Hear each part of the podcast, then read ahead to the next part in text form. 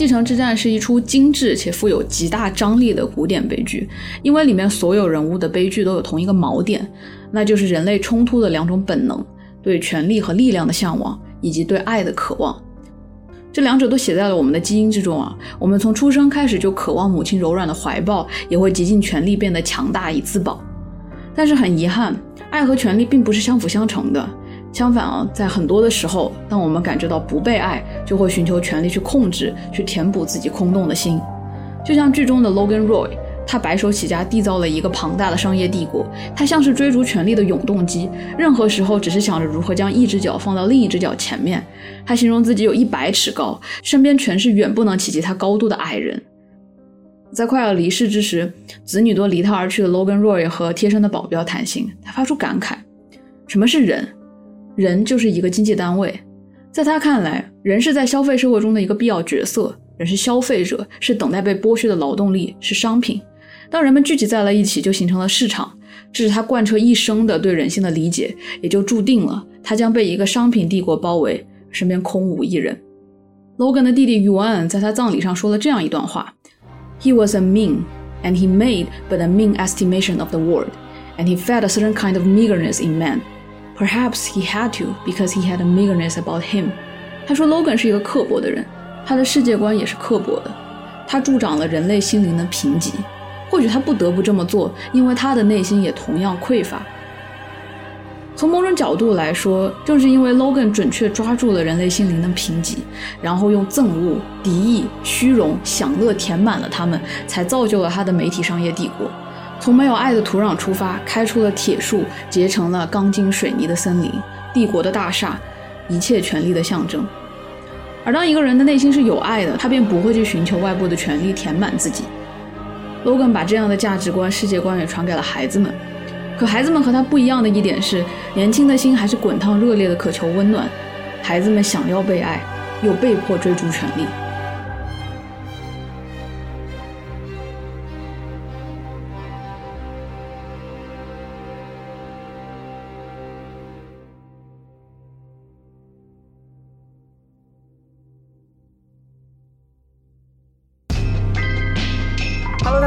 欢迎收听《啊是猫咪呀》，这是一档由爱猫咪更爱人类的老于和小吴共同发起的，在故事里找猫咪的播客。我们致力于挖掘宝藏人物，探索人性的幽微，以及研究一切奇妙人事物之间的连接。大家好，在今天的节目开始之前，首先要友情提示。这期节目呢，大概是继《伦敦生活》之后，fuck 出现频率最多的一期。当然，这个不能赖我们啊，因为我们今天讨论这个剧，它就是这样的。What the fuck are you talking about? We're talking about the fucking Great Succession. 对，今天我们要聊的就是 HBO 最近刚刚收官的家庭伦理、商战、争斗、黑色喜剧《继承之战》啊，就一定要叠这么多的标签？哎，对，是的，因为它真的是非常棒的一部剧。我就是想说，这部剧在给我带来灵魂震撼之余，它就像是一个，究竟我可以把 fuck 这个词。以什么样的形式和频率放在哪两个词中间的教科书，我真的非常的受教。嗯，英语博大精深，一句话最多可以出现三个 fuck，用来修饰一个句子中的任何成分。是啊，它可以作为语气词、形容词、副词和名词。万卷不离 fuck 啊，就比如说 What the fuck is this fucking fuck？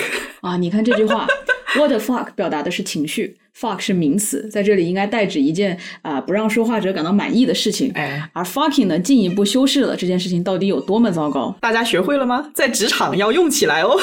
好了，不要教坏我们善良的听众们，不要用，不要用，他们明天就要发课。你知道吗？这部剧每次看完的时候，都会让我的心情暴躁指数在接下来几天维持一个比较高的水平。哦，啊，我都能感受到我体内喷薄的想要引经据典，用这部剧的骂人的方式去实践的冲动啊！对我们两个经常看到睡不着觉，严重影响我们的情绪稳定性。其实这部剧观剧门槛还是挺高的，属于是后劲非常足。嗯，呃，一开始其实我觉得入戏还是比较难的。但是，一旦进入了故事，了解了人物，你就能领略到这部剧的伟大。伟大，是的，我用了一个非常夸张的标签啊！这是一部伟大的电视剧。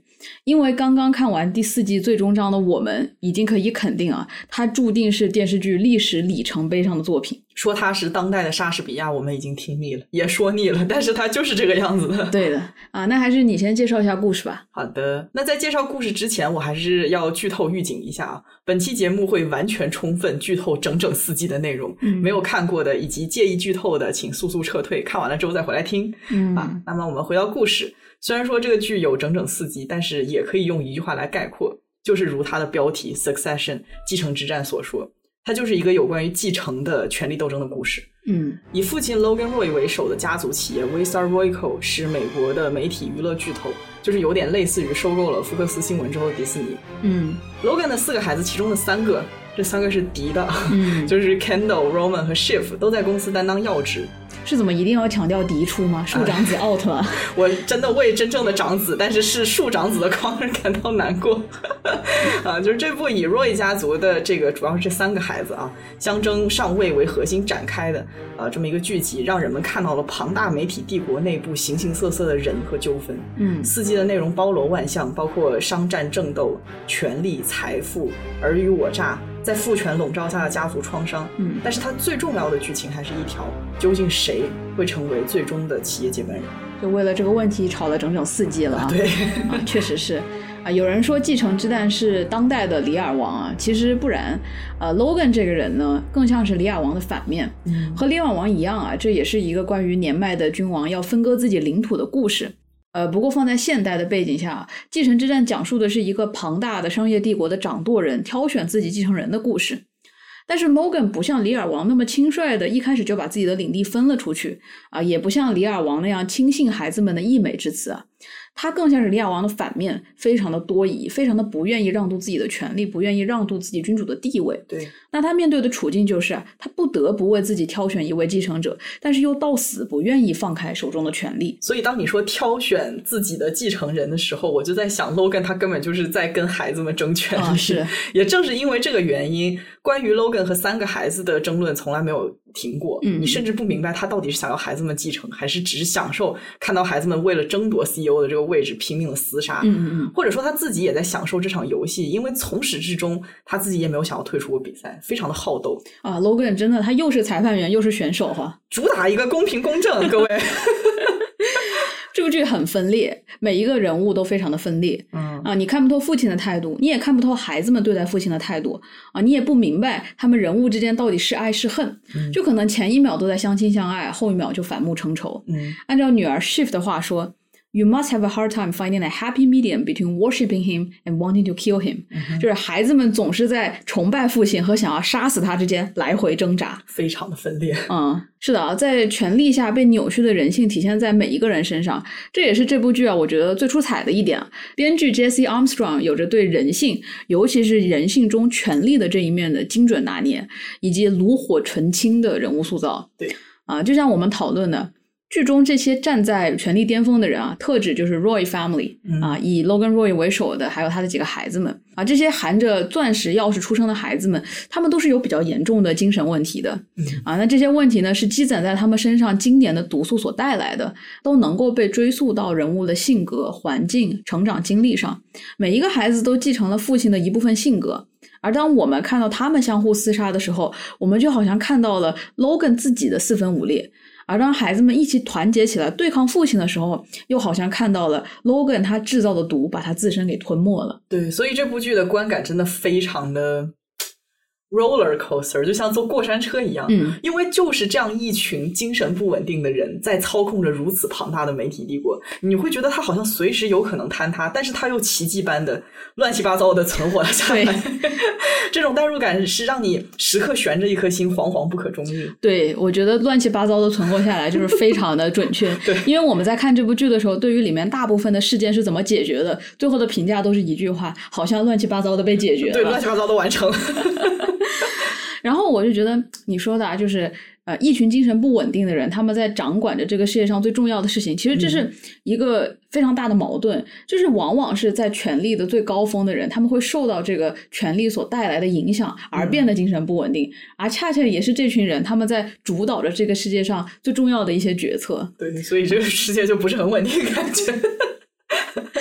你透过威斯塔尔帝国啊，你仿佛看到的是一个摇摇欲坠的巨人，他步履蹒跚，随时有可能倒下，但是你不知道他什么时候会倒下啊，甚至有时候你仰望着他的庞大，你会觉得他永远都不会倒下啊，这就非常像如今的美国。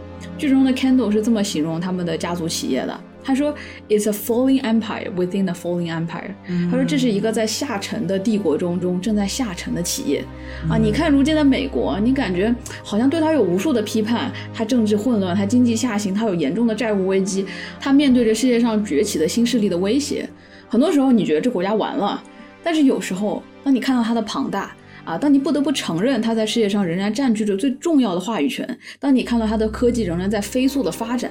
啊，你好像还会觉得美国还能再繁荣几百年，没有人能真正的撼动它资本霸权的地位，它依然会在如山一般重重的问题中屹立不倒。对，你知道吗？我觉得可能更加可怕的是某一天巨人悄无声息的倒下，嗯，就像 Logan 在第三季第三集突然离世，我相信所有人最直观的感受就是这不可能，我不相信啊！我们对他担忧也好，批判也好，没有人真正相信巨人会倒下。对，在某一天。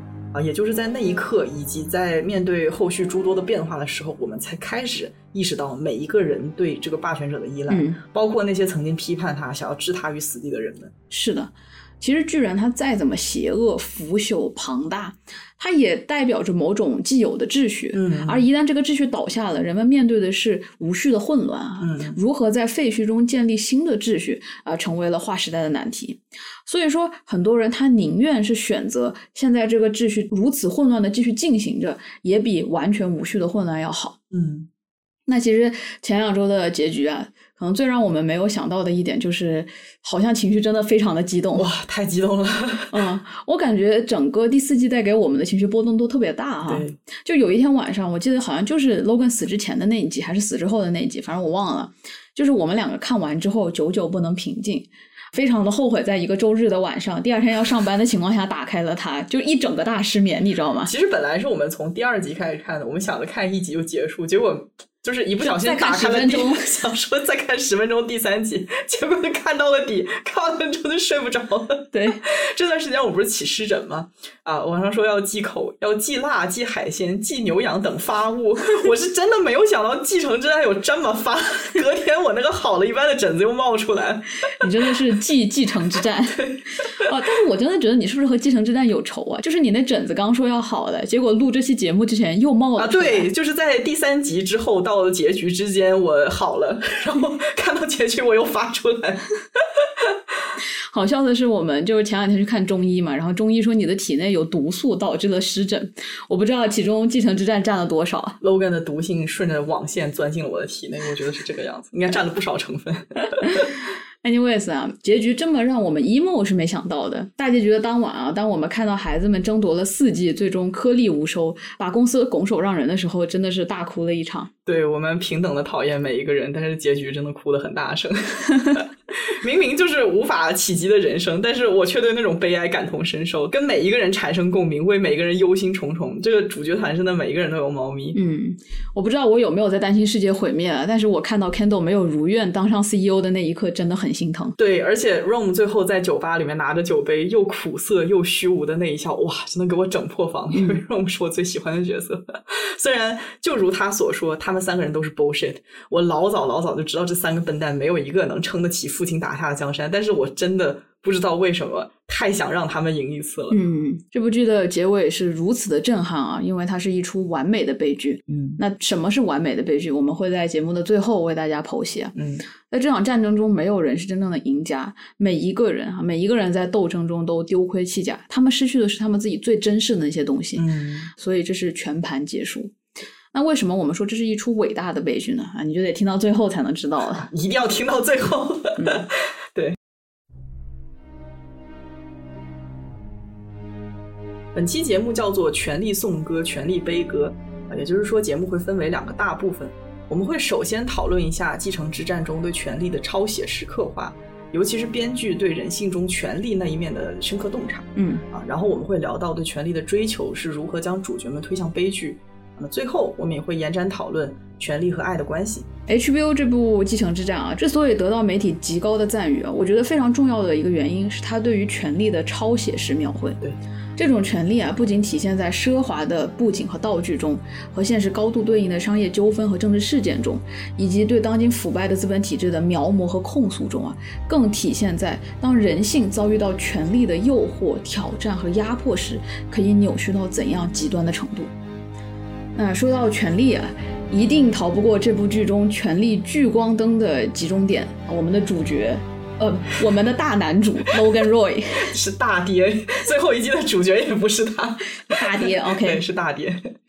我们说《继承之战》是一部权力颂歌，因为它确实塑造了一个充满魅力的黑暗角色 Logan Roy，就这个大爹，嗯，一个自以为站在宇宙中心的巨人，一个可以对美国的总统呼风唤雨，用家族的资源扭曲国际政治格局的男人。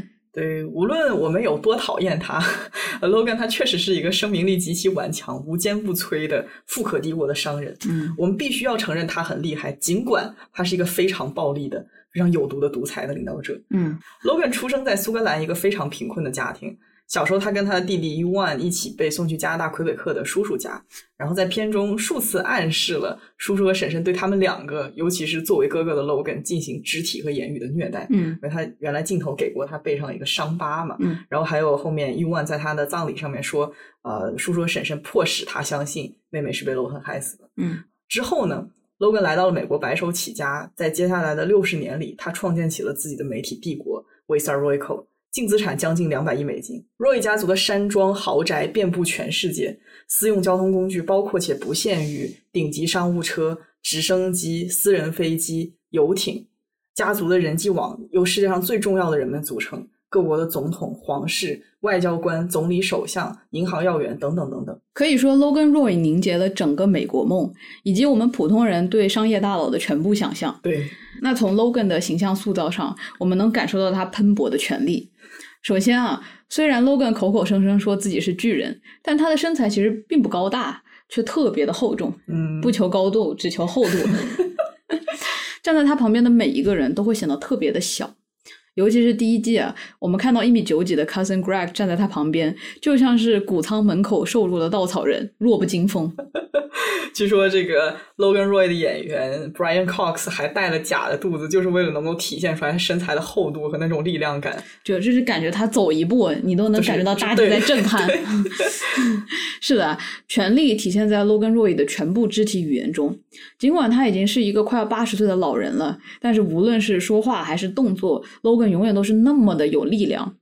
啊，我们知道，当一个人紧张、退缩的时候，还不自在的时候，就会含胸驼背、畏手畏脚。但是 Logan Roy 无论在任何时候都不会，他永远保持一个向前的、笔直的、攻击性的姿态。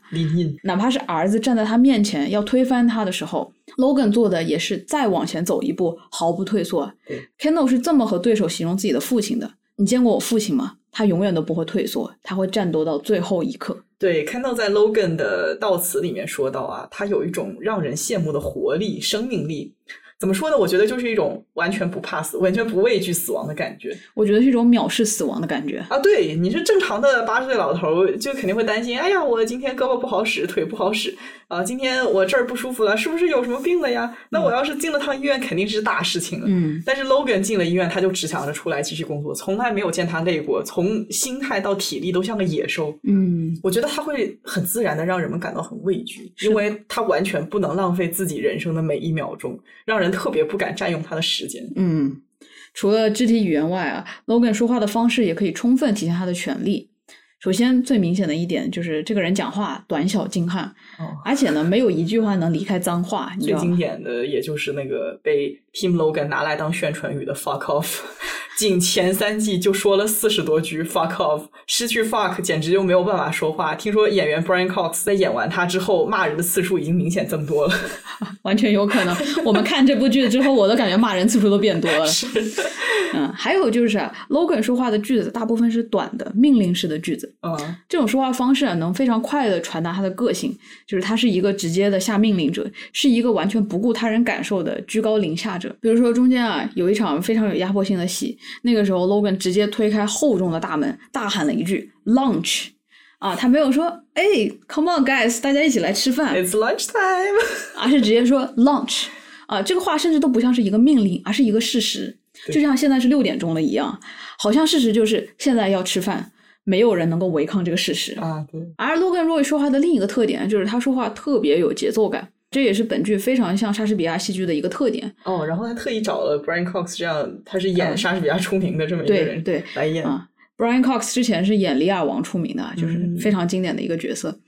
那我们都知道，莎士比亚是用古英文写作的，人物说话的方式是充满了诗歌的节律的。嗯而 Logan Roy 的台词也是充满了巧思，他说话的时候，你能够感受到话语之间重音的节奏感，比其他的角色都要更加的突出。嗯啊，这就体现了他那种权力带来的压迫感，有点像打机关枪，你懂吗？哦，我知道他们那种就是你哒哒哒哒哒哒那种节律，对吧？That's fucking sanctimonious bullshit. It was a fucking play.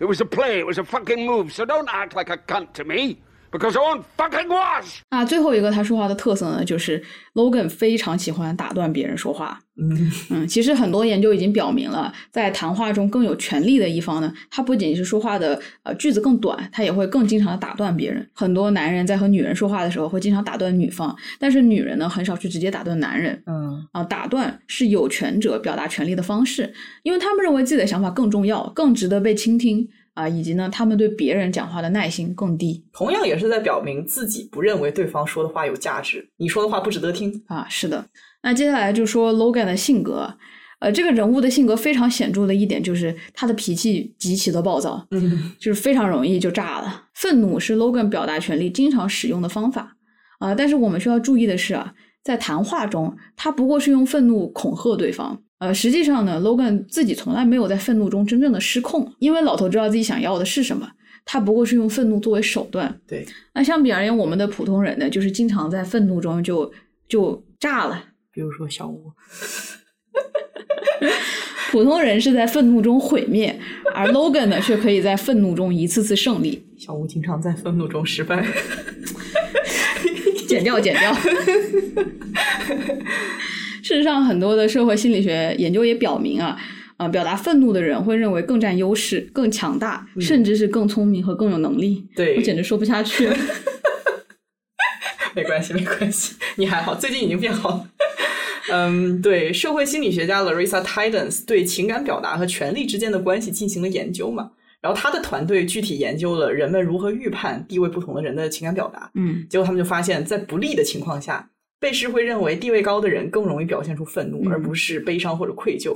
而地位较低的人会更多的表现出悲伤或内疚，嗯而非愤怒。嗯，所以就是说，人们会天然的认为愤怒这种情绪跟强大是相关的，对呃，而忍气吞声更像是弱者会做的事情。对呀、愤怒它是一种激烈的防御嘛，当一个人相信自己更占理、更有利，那他就更容易在被挑战的时候感到气愤。嗯，感到愤怒，所以说愤怒的人会被认为更强，主要也是因为他们在愤怒时真的相信自己很强，嗯非常的有底气。你先不管这个底气是真的还是假的，对啊，然后这种底气就通过表达愤怒传达到了听者那里。嗯，是的，就是我们会觉得他气他有理嘛，啊，对 你肯定是有点什么东西才才能生气的，对吧？是吧？嗯那我们刚刚说到了 Logan 的体型、外貌、肢体语言和说话方式，都是他权力的外显，但是这都不是最主要的。对，啊，对 Logan 权力更深刻的体现在于周围人对他的态度，尤其是啊周围人对他的那种非人化的崇拜。嗯嗯，这什么意思呢？就是呃，剧中的每一个人，他们提到 Logan Roy 这个人，无非就是两种评价：第一，他是一个时代的传奇；第二，他是一个野兽，是巨人，He's a beast, he's a giant。是鲸鱼，是吧？好似这个人有金刚不坏之身，是超越了普通人类的存在，就我们都不是一个物种了。啊，对对对，啊，那这种对 Logan 非人化形象的建立啊，会更加的增加他的威慑力啊，好像他做什么都是应该的，因为他本来就不是人，啊，你说的有道理。有没有？就是当普通人站在他面前，他首先的反应就是这是一个正常人类无法抗衡的怪物，他是无法被打败的。他轻轻动一下就会掀起惊天巨浪，而面对这样的他，潜在的对手也就会被自然劝退。我不知道你发现没有，这部剧里面的人的战斗力可以用跟 Logan 说话时的结巴程度来衡量。嗯，真的好像没有一个人能在 Logan 面前大声、流畅、有底气的说完一句话。对，，Jerry 还可以。他的几个高管就还好，但是就是只是能做到流畅，但是也不能盖过他。对，嗯那几个孩子就不行了啊。嗯，啊，就我们经常看 Logan 和两个儿子对峙的时候，就常常觉得孩子们真的就是，你首先抛开他说话的内容啊，真的他就一开口气势 就输了。而且就连超级自信的女强人小女儿 Shiv 在 Logan 面前都得加几个嗯呃呃 dad，You know，You know, I I mean, yeah，就这种 feeling word 嘛，这种其实没有在表达任何意义的词语嘛。啊、然后还有最后一季势如破竹的科技大佬 Mason，在 Logan 面前，他都要展示出几分尊敬。嗯，但我们需要注意的是啊，Logan 的形象呢是他精心设计的，也就是说我们刚刚说啊他像个野兽，他是个巨人，这是他选择建立的形象啊。他想要给大家看到的是他是暴力的、直接的、不可战胜的。尤其要注意这个第三点哦，他是不可战胜的。Logan 不止一次公开的表示，I will win. 他说我永远会赢，他永远都是对的。我觉得有趣的一点啊，也就在于啊，呃，Logan 他固然是有钱有资源，这些都是他获得权力的底气。但是真正把他的权力扩散开，变成国家级影响力的，是他对于社会形象的塑造。也就是说啊，人们对他形象的认知，嗯普遍认知。那社会心理学有一个概念叫做 social perception，社会直觉，指的就是人们对某人形成的社会判断啊。那这种社会判断和现实不一定是挂钩的。嗯，斯坦福教授 Jeffrey Pfeffer 在《权力为什么有一些人拥有而另一些人没有》的这本书中，总结了几条关于权力和社会声望关联的机制。首先，第一条啊，人们对另一个人的印象其实是在非常短的时间内就形成了几毫秒，但是这个印象往往会持续很久的时间，非常的稳固。这也就是为什么 first impression 第一印象非常的重要。是的，因为当我们对一个人形成了初步印象之后，为了避免认知的失调，我们会倾向于不要轻易的修正它，嗯也不会过多的关注和一开始印象不一致的信息，反而是更积极的寻求与一开始印象更加一致的信息，来巩固一开始的印象。那从 Logan 的例子上来说，他先入为主的通过各种 PR、广告、新闻、杂志访谈啊，为自己塑造了一个强大的异类的角色。那这个观点会在人们的心中生根发芽，变得根深蒂固。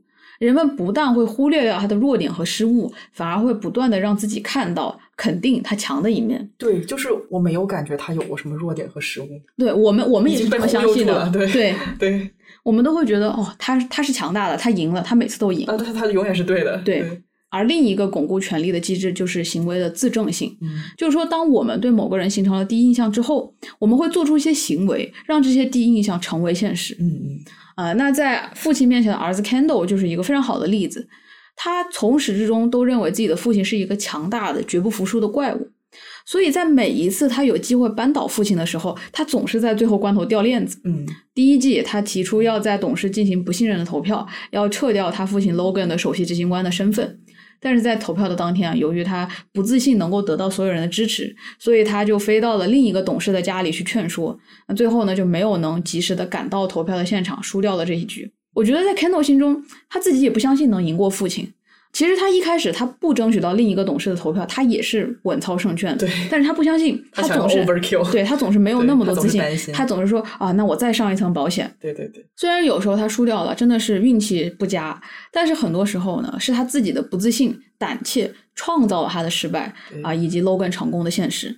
我不知道你有没有听过一个故事，就是一个高考考生在第一年因为腹泻无缘考场之后，接下来几年的复读都是在临考之前，不是发烧就是受伤，因为打引号的这个意外而无法去考试。哎，你别说，你这个例子很恰当。嗯，这些这这些事件你看起来都是一些意外，啊对，但其实有没有主观的成分呢？我觉得可能是有的。啊对，啊，好像就是一开始没有信心和恐惧，然后一次次出意外，为了逃避下一次的失败，对然后就创造了一系列自己会失败的事实。我觉得底层思想会影响人们的行为和判断，甚至你的身体健康都会有影响的。所以这些是意外，但也可能不完全是意外。对，Logan 很强哦，他永远都是胜者啊，这种思想已经植入了大家的脑袋中了对，尤其是他的家人和公司里面的人。嗯，或许这就是继承之战在心理层面的悲剧啊，就是从始至终，孩子们都形成了我爸爸是不可战胜的，我是打不过他的这个直觉。对，而这个直觉呢，他间接的、无意识的影响了他们的行动，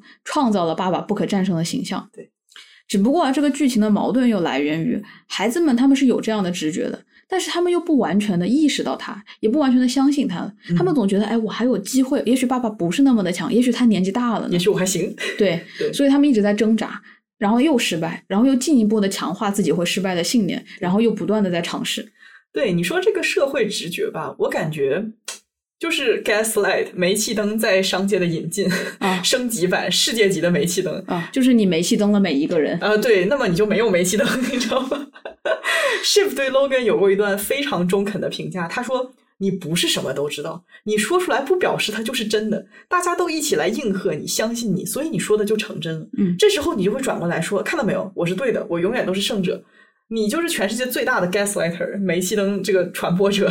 哦，有道理。对但是我觉得确实啊，现在社会中很多的 facts，就是所谓的真实，是人们合起来塑造出来的。啊对对当一个集体同时相信了一件东西的时候，这个东西似乎就变成了事实。对，而且总会有人附和他嘛。嗯当然也会出现像 Shiv 这样清醒的人，但是非常神奇的就是，不可能所有人都同时如此清醒，嗯所以说他总能赢。对、嗯 Logan 的强大更多的是他能够塑造自己成功的事实。嗯《权力》这本书中给出了一个英特尔公司创始人 Andy Grove 的例子。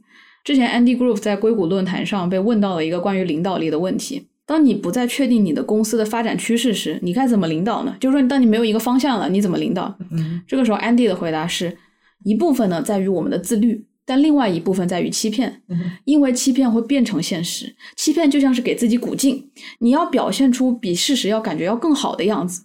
因为如果你表现出自信了，那经过一段时间，你就会变得更加自信，因此你那个欺骗的成分就减少了呀。这就是兵法，你知道吗？什么望梅止渴呀，什么虚张声势啊，都是一个道理，你知道啊、吧？是，嗯，我就想到 Ria 对 Logan 的评价，他说。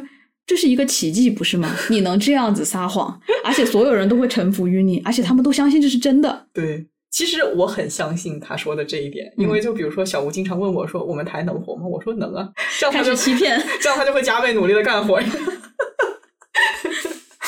对，在这个剧当中，可能一开始是 Logan 说了什么，然后他创造了那个事实，到了后来，人们就只会觉得，哦，Logan 说的就是事实。只要他说话就是事对实。对对，我就想到第四季，Kendall 为公司的新产品这个 Living Plus 做演讲嘛，为了增加产品盈利水平的这个信服力，他让后期的人做了 Logan 为产品背书的视频。那个时候 Logan 已经死了，所以说他没有办法做。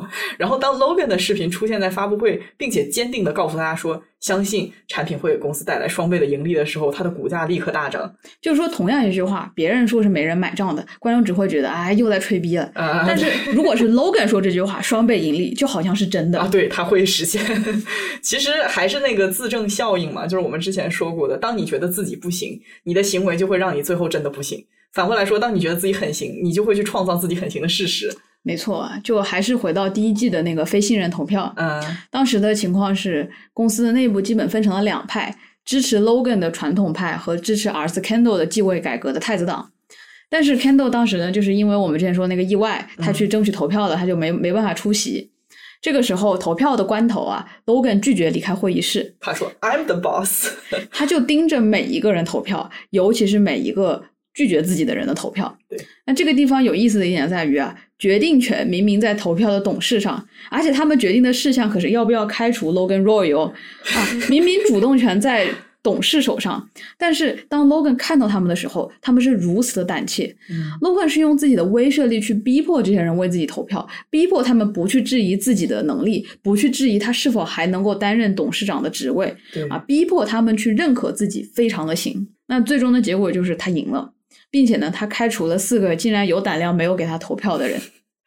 Logan 最厉害的一点就是，他无论加入任何一个情景，他都会立刻变成这个情景当中的主导对 对，反正就是在这个公司发展的过程当中，他就把所有不支持他的人全部都开了，全部这些人就被过滤掉了，只剩下支持他的人。这就像我把觉得我不行的人都消灭掉了，那我就是最行的人。是的啊，啊，那刚刚我们说的是创造他的权力形象，并用这个权力形象去改变现实啊，这是他掌握权力的关键一步。嗯但是能让他的权力长久稳固的秘诀在于什么呢？在于他懂得创造自己的游戏，或者说 Logan 的系统，并且成为这个系统的统领者。嗯，那 Logan 真正的强大，实际上是体现在在任何地方，他不仅仅是主导的人，他是规则的制定者，嗯而别人只能跟随着他的规则去行事。主打一个公平公正。What are you talking about fairness？What's fair? I don't even know。在故事中，我们可以看到 Logan 的一个人物特点，就是他特别喜欢玩游戏，嗯动不动就把家里人带到一些地方去玩游戏啊。第一集是打棒球，后面我们看到了各种各样的游戏啊，嗯狩猎、骑马。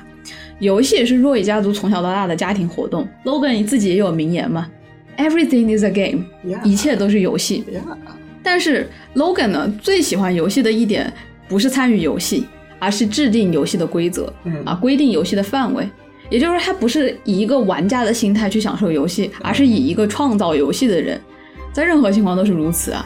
我们想制定游戏的人，他肯定拥有着更多的信息，最多的信息嘛，他能以上帝的视角去了解每一个玩家的动向和心理，他控制着游戏的参与者。嗯呃，继承之战就是一个爸爸的游戏，就是对哎，你们几个小孩来玩一下，看看谁能够赢，对吧一个？大游戏，一个主导世界的大游戏，对吧？是嗯，但是 Logan 的游戏啊，非常的独特，因为他的游戏并不是什么公平的游戏，说什么呢？主打公平公正。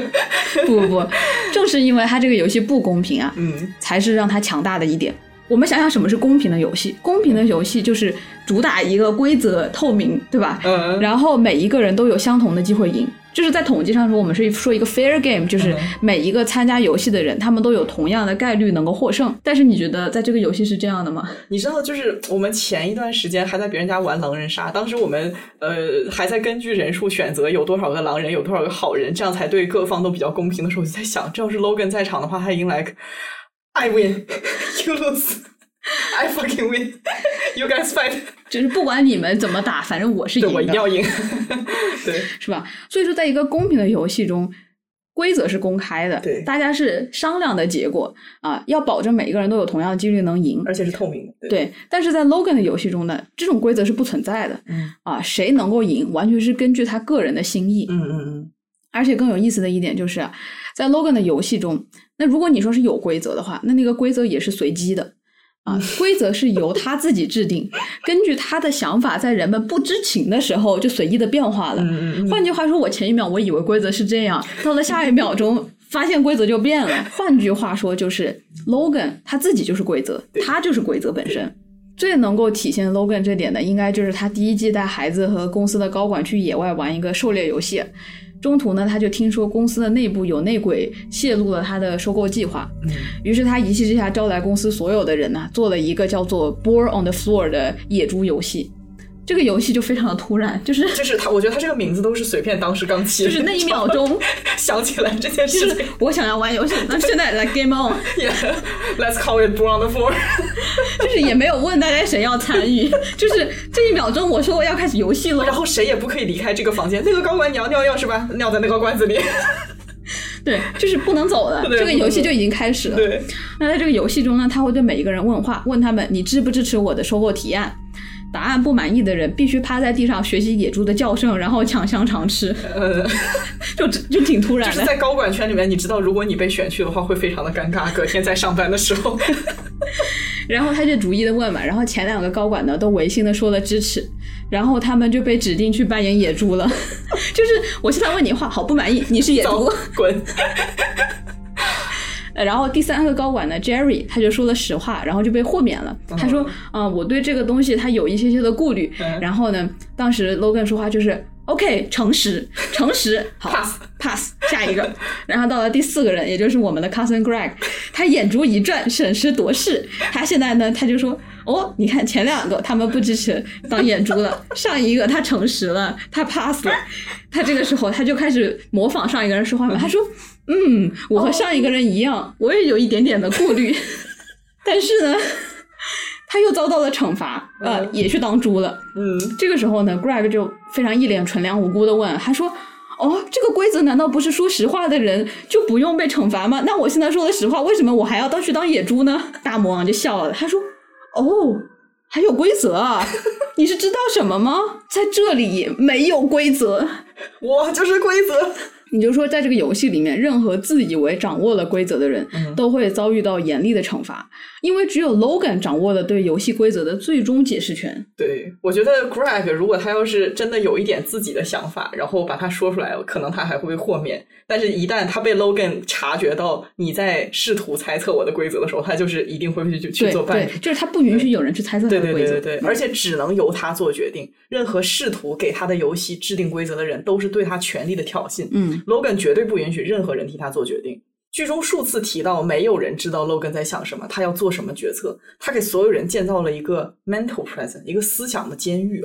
这个监狱就是 Logan 本人的思考方式。你看，在剧中几次啊、在重要决策的时候，Logan 倒下了，公司和家庭乱成了一锅粥，所有人都不敢轻举妄动，所有人的思维方式都是 Logan 会怎么做，嗯，因为大家都知道自己如果不按照 Logan 的方式做，万一他还会醒来，万一他没死，那自己就会受到辱骂和惩罚。你看这个地方最有意思的一点就在于事情已经乱成一团糟了，嗯，大家讨论的点不在于我现在应该怎么做对公司最好，怎么样做是对家庭最好的，他们想的就是，哎呀，怎么办？爸爸会怎么做？对，而且我觉得你说的这个思想监狱的比方真的很贴切啊，嗯嗯，哪怕是老爷子真的就死了，呃，之后孩子们遇到任何事情的时候，他们还是会互相问对方，如果是 Logan 会怎么做？对啊，对于孩子来说，这个世界上的很多事情没有所谓的正确与否，只有老爷子会做的他同意的事情，以及他不会做的他不同意的事情。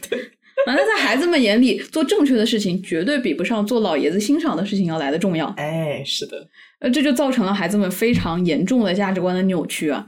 他们不在乎道德，不在乎这个世界会怎么样，嗯，能得到父亲的认可啊就是成功的第一目标。没有父亲的认可，做得好也不会觉得心安，但是有了认可，杀人放火也是可以的，也是有意义的。嗯，呃，Logan 最可怕的一点就是他让所有人都把他的规则放在第一位，但是同时他不跟任何人分享他的决策过程。嗯因此如何赢得他的认可，或者说他期待人们如何做事，是完全没有明确的指示的。嗯，这个公司非常的缺乏 SOP，很多时候人们会去尝试做自己认为正确的决策，结果收获了 Logan 的 fuck off，you are a fucking moron，you are an idiot。其实从企业管理的角度来看，完全不公开规则是非常非常高风险的管理方式，尤其是在 Logan 的身体已经出现了很多情况，随时可能离开的情况下，嗯，这人一走，公司就乱套了。那你整个公司，你整个家族不就像巨婴一样吗？是啊，嗯啊，而且很多的时候，哪怕是在别人的游戏中玩哈，嗯就在被迫的时候，他必须要加入别人的游戏，他也可以轻易的无视所有的规则，然后创造自己的规则。对，最简单的例子，我们现在生活在一个法治社会里面，任何人都要遵纪守法，这是最基本的规则。但是 Logan 呢，他经常做的就是无视法律，嗯他会用自己的方式摆平这些规则的束缚，然后在别人的体系里创造了自己的规则。嗯比如说公司出了游轮丑闻的事件，最后他就是通过疏通关系摆平了司法部的调查，付了一笔罚金之后，成为了法外之徒。哦，我永远记得当时游轮事件威斯尔被查，Jerry 急急火火的前来跟 Logan 禀报说，FBI 在我司楼下。老爷子眉头一皱，What? Tell them to fuck off。让他们滚！对，I mean 那是 FBI，那是美国联邦调查局。you know，然后在事件被摆平了之后，他还要和大家一起开一杯香槟啊，然后说让我们致敬公平，for the justice，yeah，、主打一个公平公正。也就是说，在老爷子眼里，你说的公平是什么公平？我我说的公平才是公平。那说到 Logan 的游戏，我们现在一听就感觉这很大的问题啊！呃，对，没有问题，公平公正。不是，既然这个游戏如此的有问题，如此的呃不公平，作为玩家也很难玩得好，就动不动就 fuck off 了。嗯，那为什么大家还要参与进来呢？为钱为利呀，还能为了啥呀？你说说。对，很简单啊。Logan 的游戏是高风险的游戏，你要能加入啊，而且玩得转，你就可以获得超高的回报。仅仅是财富和地位这两样啊，就能让无数人挤破头来参与游戏。人们为了钱甘愿忍受羞辱，面对风险，这并不是什么很难理解的事情。对啊，Logan 就是一个非常纯粹的生意人，他不是强盗，也不是黑社会，他不抢东西、嗯啊，他想要得到什么，他就去跟相关的人去谈条件，而这个条件的大小非常直给的，就按照对方的资源来评估。嗯 Logan 做生意的方式简单粗暴，用一些条件和一些说辞让我的合伙人接受，他就会给我想要的。嗯他不会因为有什么关系上的过节就拒绝跟谁谈一笔好生意，而那些会打扰利益关系的人，他也会毫不犹豫的剔除。因此，你只要能够进入 Logan 的游戏，那是一定有利可获的。嗯你想，就连 Cousin Greggy 这种废物，他都能捞到二十万一年的油水。只要你能进来，厚着脸皮给大佬们跑腿，你就有的赚。不是，就这个 Cousin Greg 有多离谱啊？就这个人也没上过大学，啥也不会。嗯呃，来之前呢，他是一个在游乐场扮那个木偶的一个人嘛，还吐了，是，你就记这么很清楚。反正就是一个非常非常普通、没有任何能力的人，但是因为他是他们家的表亲，就是他、哦 Logan 是他的叔公，然后他他就他就进来了。他进来了之后，其实他也没有什么特别的事情要做，这个工作也没有什么的意义，他就是每天呢做别人的这个私人助理，对，跑腿 对啊。但是他就是可以年薪二十万哦。对，而且他会有一个非常 fancy 的 title，叫做什么 Executive Secretary，是不是？啊首席首席秘书。哎，就是他大概这种样子吧。就我们想想啊，呃，如果你只是给别人当秘书，然后年薪百万的话，你会怎么想？哦，他还可以在曼哈顿拥有一个豪宅，就是免费给他住，对哦吧？，我干，对吧？就是任何人听到就是说，哦，哪有这等的好事？我我也干，我也想干。所以我们可以这么理解啊，Logan 呢，他设定了自己的游戏，那在他的帝国下，他在游戏里他是绝对的权威，他拥有着对玩家的生杀大权。而当你渴望加入这场游戏，身处于这场游戏之中的时候，你就臣服于 Logan；而当你不能够承受失去这场游戏资格的风险时，你就被这个权利拿捏了呀。嗯我们现在想想，你去上班，你是不是也加入了老板的游戏呢？啊，对呀、而当你不能够承受被这场游戏踢出局的风险的时候，你是不是就被老板拿捏了呢？对呀、公司也是一场游戏，不是吗？对啊、他说服你，这是有意义的，你要按照我的规则来。在任何的公司里面都有规则。我们一开始可能觉得规则是透明的，只要我做得好，我就可以升职。但你是不是觉得你升到某一个级别的时候，好像就看不到规则了呢？在那个时候，你就要开始加入别人的游戏了，你就要开始知道我、这个规则在哪里。你要 sniff 我 sniff，得你要嗅到啊，现在这个升职的规则是什么，然后你要按照那个规则去玩。对，就在任何时候都是这样子而当你发现哦，这个游戏我不玩不行了，我输了我就人生就毁了，那这个时候你已经完全的被这个权利套牢了。是的，还是最明显的就是那个侄子 Greg 的例子嘛，嗯他带着比城墙还厚的脸皮，忍受着羞辱、谩骂、人身攻击，还是会为了他二十万的年薪坚持啊，嗯，对，坚持 bragging，就是社畜本畜。而且这个人还不是忍辱负重，他对人家的羞辱、谩骂招之即来，挥之即去，有一种 欲拒还迎的感觉。哦也不是说完全喜欢，但是并没有那么讨厌。哦，对，你看，当 Tom 把他的名字 Greg 当做一个动词 Gregging 来用的时候，呃，这怎么说呢？这个词它的大概意思就是，呃，根据领导的需求为领导服务，嗯什么都干，端茶送水、捏肩捶腿、跑腿、呃，搬运、做出气筒、做人肉坐垫等等等等啊。嗯，呃，Greg 听到自己的名字被这么用，他就弱弱的说了一句：“Tom，不要把我的名字当动词用，我是一个人。哦，”就，嗯，你知道吧？欲拒还迎 不是，他已经不是被物化了，他是被动词化。啊，对，呃，Greg 这个人物，他就是典型的和魔鬼做了几次交易，嗯感受到了金钱的美好之后，宁愿丢掉灵魂，一辈子 Gregging，也不愿意回到一穷二白的生活了。对，他会想尽一切办法留在这个游戏中。啊、对于这个游戏中很多人也是如此，一旦 game over 了，他们人生就完了。嗯，比如说一次次被游戏轰出去又回来的 Frank 就是一个例子。Frank 也是公司的一个高管啊，他在 Logan 的这个游戏中三进三出，真的很厉害真的是。啊！每次 game over 了还能再来一局，这就是他的本事。呃，对，而且 Greg 这个人，他最大的本事就是他作为一个啥也不会的人，在 Roy 家谁也不得罪，可以为任何人 Gregging，就连 Tom 都会有自尊心，在被人贬低的时候会觉得自卑，会不舒服，但是 Greg 没有自尊，也没有尊严不是的，其实，在这个游戏中呢，地位越高的人，你才越能有资格自尊。啊啊，在地位越低的人，你只能放下了自尊。对于 Greg 来说，自尊不过是筹码罢了。你在什么价格下可以放下自尊，他心里是有数的。第二季的中间嘛，呃，他开始厌倦做跑腿小弟了，于是他对 Tom 说：“哎，我要和你独立开，我们现在各自发展。保持一个开放的那个那个叫什么关系职场关系。”Tom 就暴怒啊，就朝他身上扔水瓶子羞辱他。嗯，啊，为什么呢？其实是因为 Tom 的妻子也在新婚之夜跟他说，我们可以保持呃公开的关系吗？但是只要 Tom 提出了给 Greg 升职加薪，他就依然开开心心的选择留下来继续 Gregging。所以这个地方我们说的是自尊抛到一边，你这价格给到位了没有？啊，对，主要是价格没给到位。是的随着 Greg 在家族里面混得越来越游刃有余，他自尊的价格也越来越高了。一开始他无差别的舔所有人，后来都开始给自己挑主子了，他都敢扇 Tom 这样老主顾的巴掌了。你想想，是的这这贵了呀。二十万，我一开始两万块钱就能给我搞定了。但是加入这场游戏是有代价的啊、嗯，肉一家的几个孩子天生就在游戏里啊，公司的这些高管个个都是人精，而 Greg 作为一个后加入的表亲啊，他要付出的代价是牺牲掉道德感。嗯他是 Tom 的垃圾桶，是情绪发泄的沙包，这些都无所谓。嗯，他必须要通过替 Tom 做事情啊，甚至是做犯罪的事情来赢取家里人的信任。嗯，也就是说，你要和这个家里有勾当，你不杀人放火，干点什么非法的事情，你都不好意思。对呀、呃，但是无论如何，他也是个表亲嘛。你说 Tom 为什么选择 Greg 做他的霸凌对象？嗯，很大程度上是因为就连这种笨蛋亲戚都能轻松拥有进入家族游戏的入场券。他一句“我是欲望的孙子”，他就能参加 Logan 的生日聚会。你想想啊！但是 Tom 他这个家族之外的人拼了老命才能进来玩，而且还要随时被若一家的人排挤。是的，没错啊。Tom 嫉妒 Greg 天生就在游戏里。但是他同时也知道，我再怎么欺负这个人也无所谓，没有人会替他抱不平，没有人关心他。啊，但我觉得 Greg 这个人物的设计啊，他一开始就代表的是普通人的视角，因为他没有生在罗马，但他有一张去罗马的机票。但是我们普通人也没有去罗马的机票啊，对你得攒钱去呢，对吧？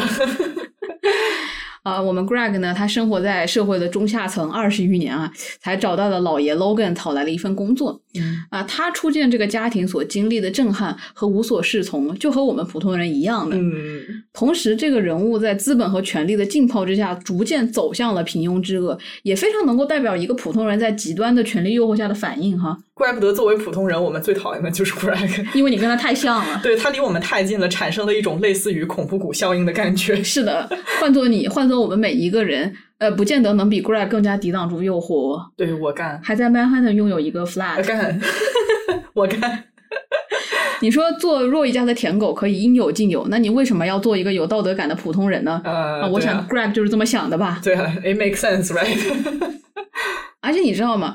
就我们看到的所有人在 Logan 的游戏里玩的是纯粹的权力的游戏，嗯那不带任何的硬能力考核哦，不是说你擅长什么东西，然后你在这个东西上面可以做的多好。这是低级玩家干的事情。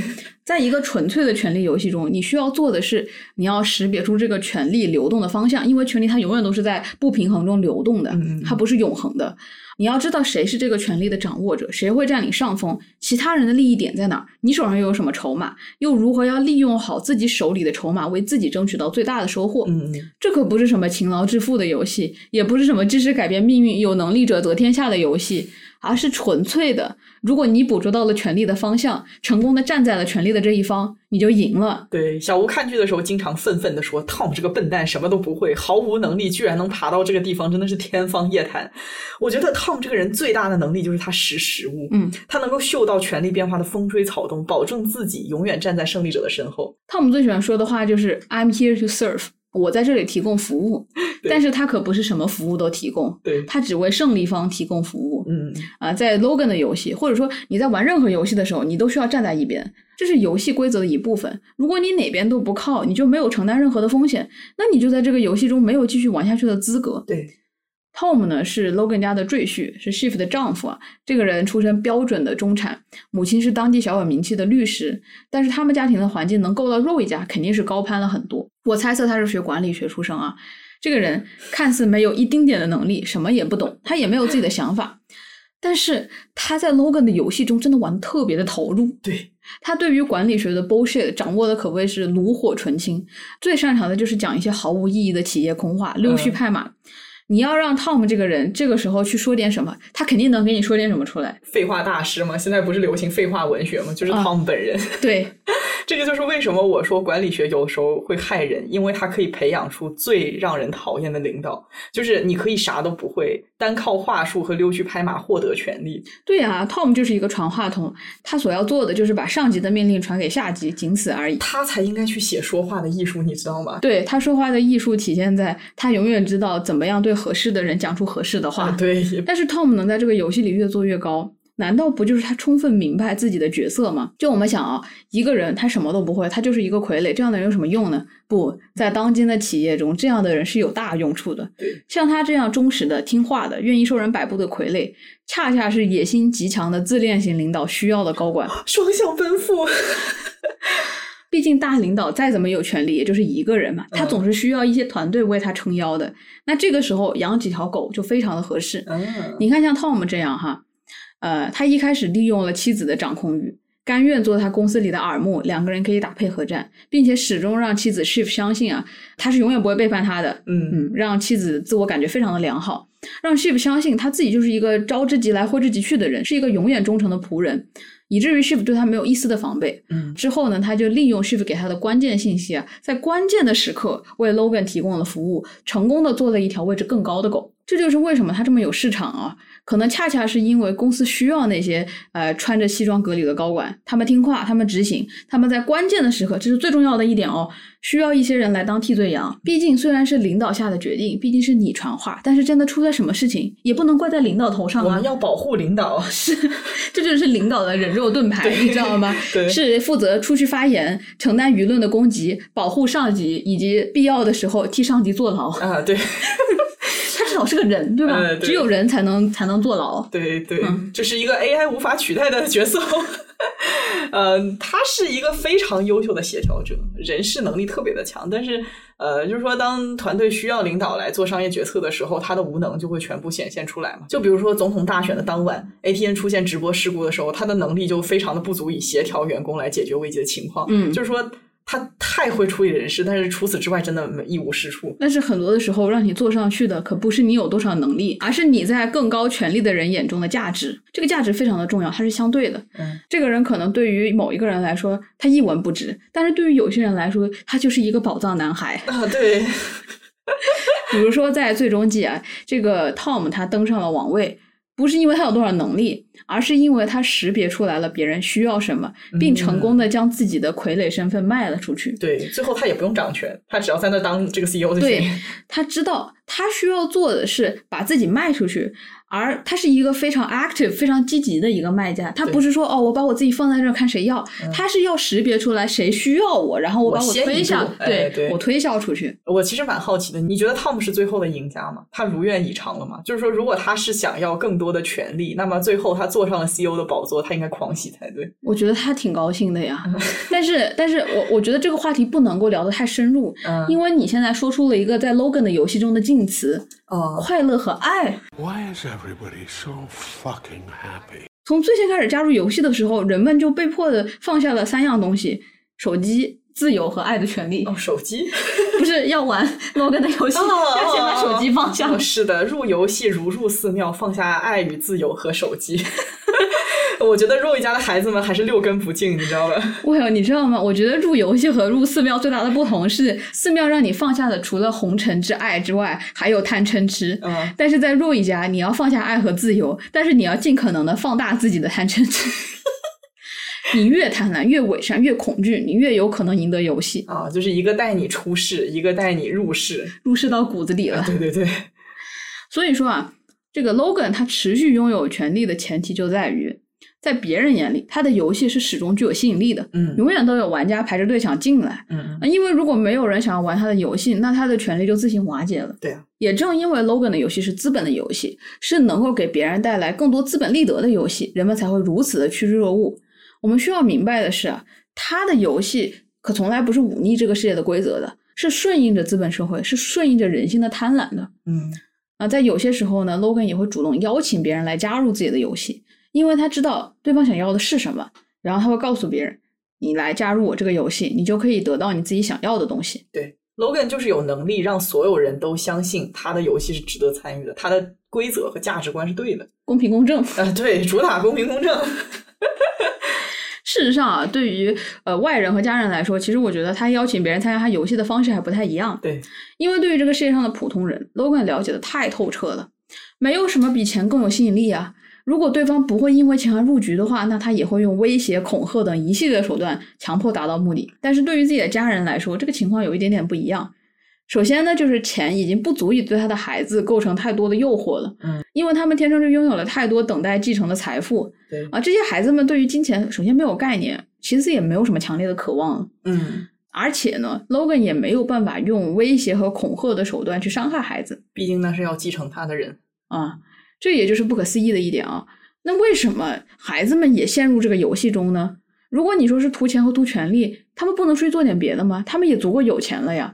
可是你说拥有了一切了，他们一定要为什么挤破头为了这个公司的 CEO 呢？对啊，真的就想不明白，你知道吗？这是一就是开始困扰我们的问题。就是如果孩子们离开了这个游戏，那么 Logan 的这个游戏没有玩家，就《继承之战》这个游戏没有玩家了，没有人捧他了，对，吧？那他嗯自然的就他的权利就消散了。对，所以说啊，我们要搞明白为什么孩子也加入这个游戏啊，甚至说我们观众也不自觉的陷入了这个游戏，我们自认为《继承之战》这个游戏就是一切，对孩子们谁输了这个游戏就输了人生。哎，可是 Come on，清醒一下，这个争夺 CEO 也只是一场游戏罢了呀。嗯那 Kendall 到最后只是没当成 CEO，但是他收获了几十个亿，这还不够吗？嗯就是如果那不是他想要的，那就不够，对吧？就比如说，如果你毕生的梦想就是想要一颗苹果，结果最后那个苹果落到了别人手上，你获得了下半辈子吃也吃不完的梨，你觉得够吗？我会选择爱上梨。对对吧？我的思想，我觉得爱上你也挺好的。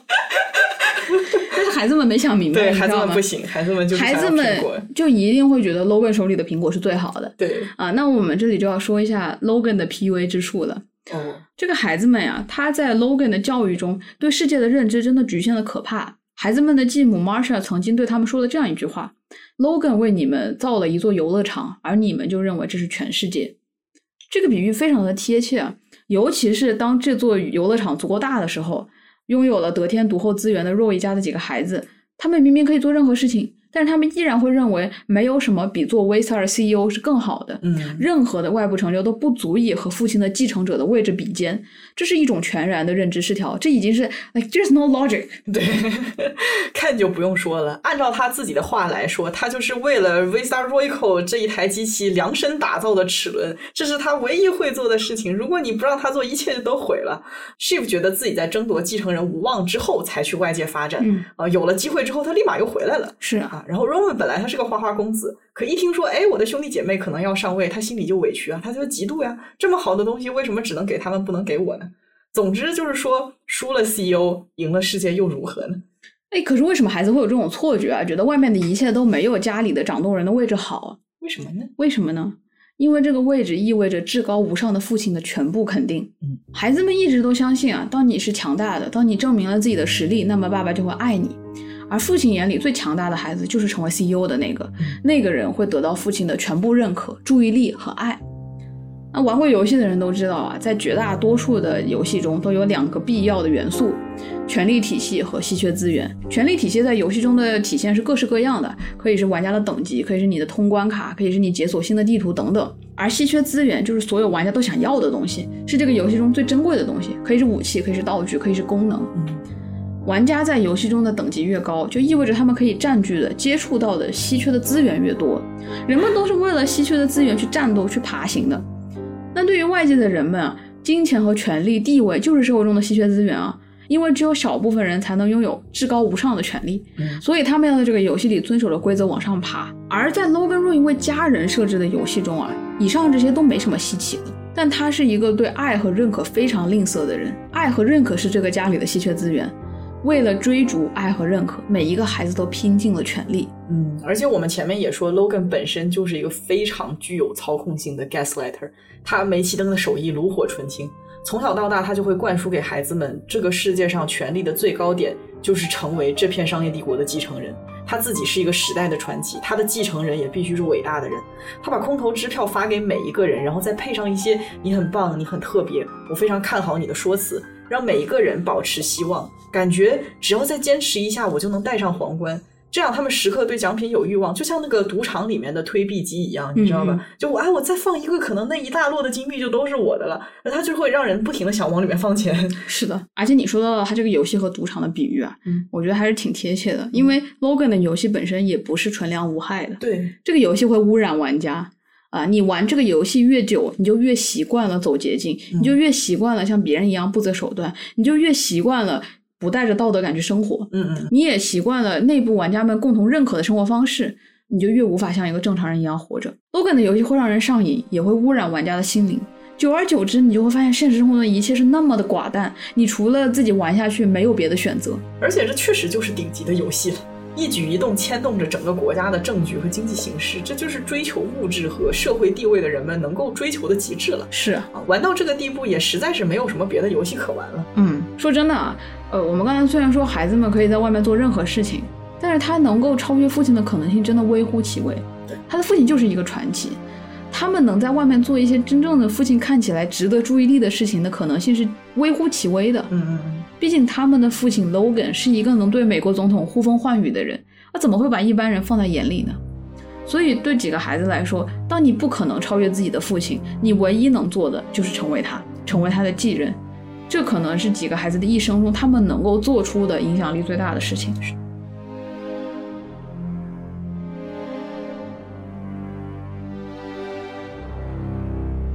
我们刚刚聊到了继承之战中对 Logan Roy 权力化身的形象的刻画，那么接下来我们想要聊一下对权力的极致追求是怎么延伸到整个家庭内部的。嗯好，继承之战当中充满了商业的、政治的较量，但是本质来说，它还是一部关于家庭的电视剧。在这部剧当中，关于继承引发的每一场商战，最终都回归到了家庭问题。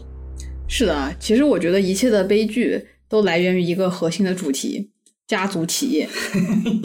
你看啊，家族企业前半段是家族，后半段是企业，它怎么拼凑在一起呢？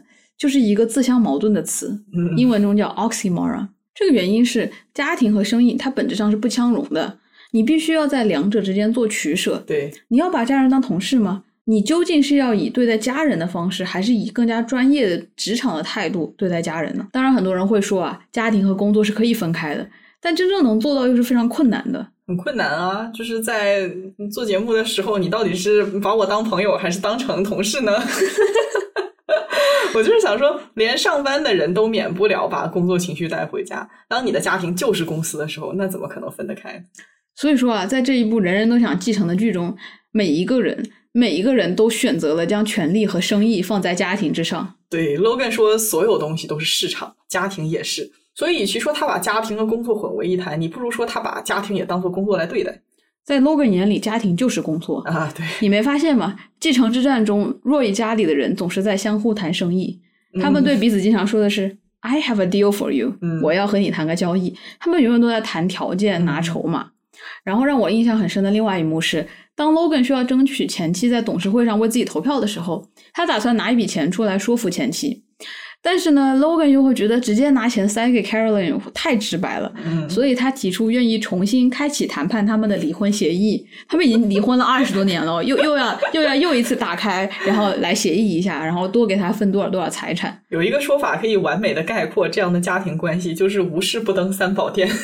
有人来找你，那肯定是有个 deal 要谈。要是没有 deal 要谈，我为什么要来找你说话嘞？嗯哼，那听到 Logan 的要求啊，前妻 Caroline 的反应也很有意思。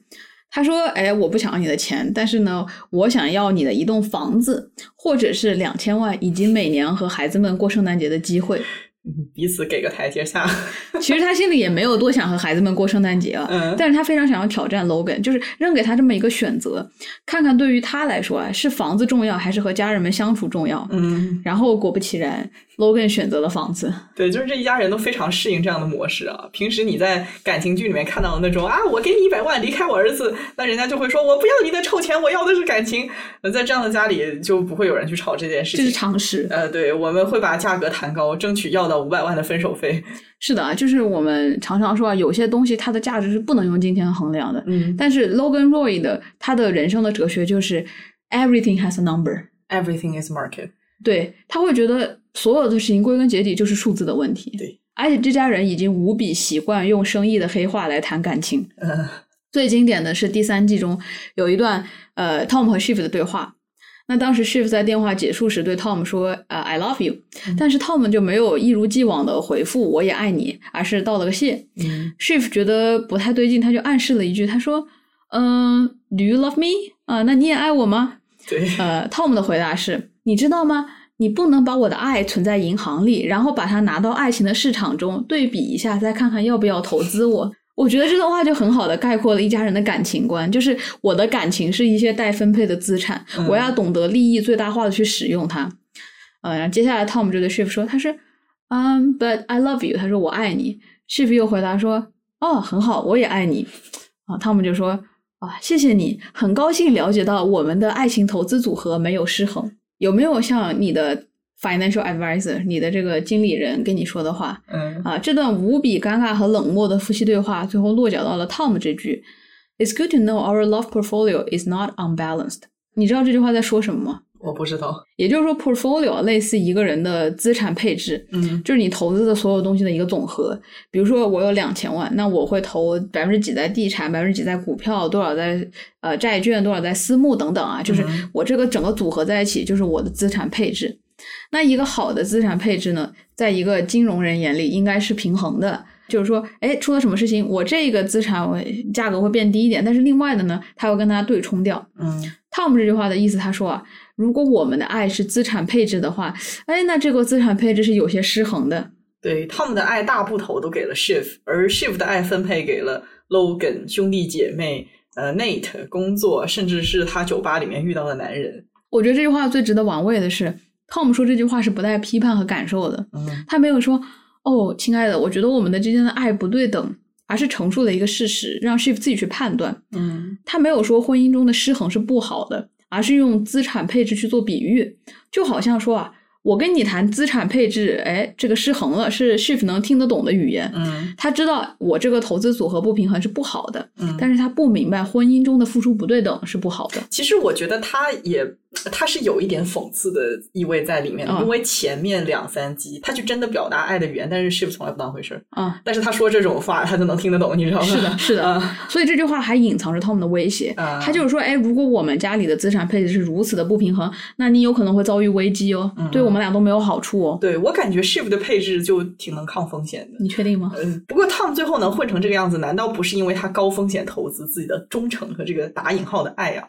每次都是 all in 一个人，一开始是 Shiv，然后后来就转向 Logan，Logan 死了之后又顺着 Shiv 爬到了 Matson 上面。就他这个高风险投资的方式，也怪不得他永远都为自己的处境那么感到焦虑。你是懂商业的，Tom 是赌徒心态。是的，但你知道吗？这个就是大成本和小成本的不一样了。嗯比如说我的资产足够的多的话，那么这个时候我要考虑的是，我要如何的更加平衡的去分布它，这样子我会有稳定的回报嘛。嗯，但是你说我如果小成本，我要发大财的话怎么办呢？你就只能博高回报了，你就只能嗯 all in 了，就是赌徒心态嘛。对，对这一家人，哎，其实说到这儿，我就觉得这一家人一谈到感情的时候就支支吾吾的。你看 Logan 死的时候，孩子们跟他说最后一句话，每个人都说不出一句整话，对啊，结结巴巴的。然后呃，葬礼上面说悼词的时候也是阿巴阿巴那种的，就是完全不懂得如何交流感情，反而要用这些商业黑话才能够沟通感情，就是这行不通的。但是，Roy 这个家族啊，又非常注重家庭形象，嗯 尽管内部都各怀鬼胎，但是外表看起来一定要一家子整整齐齐毕。竟是家族企业，对吧？啊，也就是说啊，表面的团结比事实的相亲相爱是更重要的。当 Logan 在晚宴上发言“没有什么比家庭更重要的时候”，他的目的其实是为了挽救一个马上要谈崩的生意以及自家公司的股票。对，然后还有就是在剧集的最后，三个孩子联合起来拒绝在董事会上面投票卖公司嘛。Logan 也是为了所谓的这个家庭团结，亲自找到他们三个人，嘴上说着希望三个孩子回家啊，想来跟他们谈一谈私人的感情，实际上也就是为了拉拢他们的投票。嗯呃，嗯。就是你说 Logan 他认为没有什么比家庭更重要，这是完全做戏嘛？其实也不完全是。嗯，其实孩子对他也很重要。Marsha 不是说，呃，Logan 的爱就是把人踢走，然后等着他们自己爬回来。但是你看他真的把这三个孩子踢走，发现他们并没有回家，而是坚决坚持要跟他对峙的时候，他感到很虚弱、很无聊。不是拍过一段 Logan 跟高层们大吼说：“你们能不能说点有意思的话？能不能 joke about me？能不能就是让我开心一点，像我的孩子们一样？”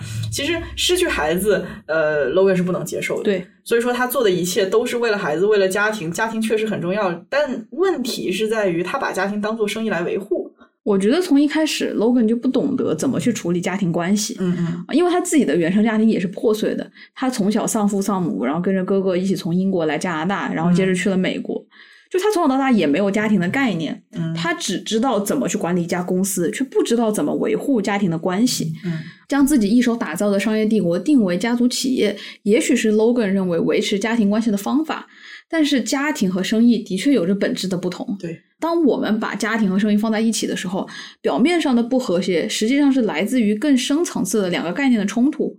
因为家庭代表着爱、亲密和安全，而生意则代表着贪婪、竞争、尔虞我诈。嗯啊，The Roy Family 啊，这他们一家只能够用生意那一套来处理家庭和亲密关系，他们听不懂爱的语言，他们只有听得懂商业的谈判，这就是悲剧的开始。所以说啊，如果我们问在家庭范围内都寻求绝对权利的 Rogan Roy，他真的爱自己的孩子吗？呃，或许吧。按照他自己的话说，他做的一切都是为了孩子，但是他真的不懂得爱，他也不能理解爱。嗯他希望孩子们都留在自己的身边，于是他造了一个游戏，囚禁孩子们留在这个游戏中。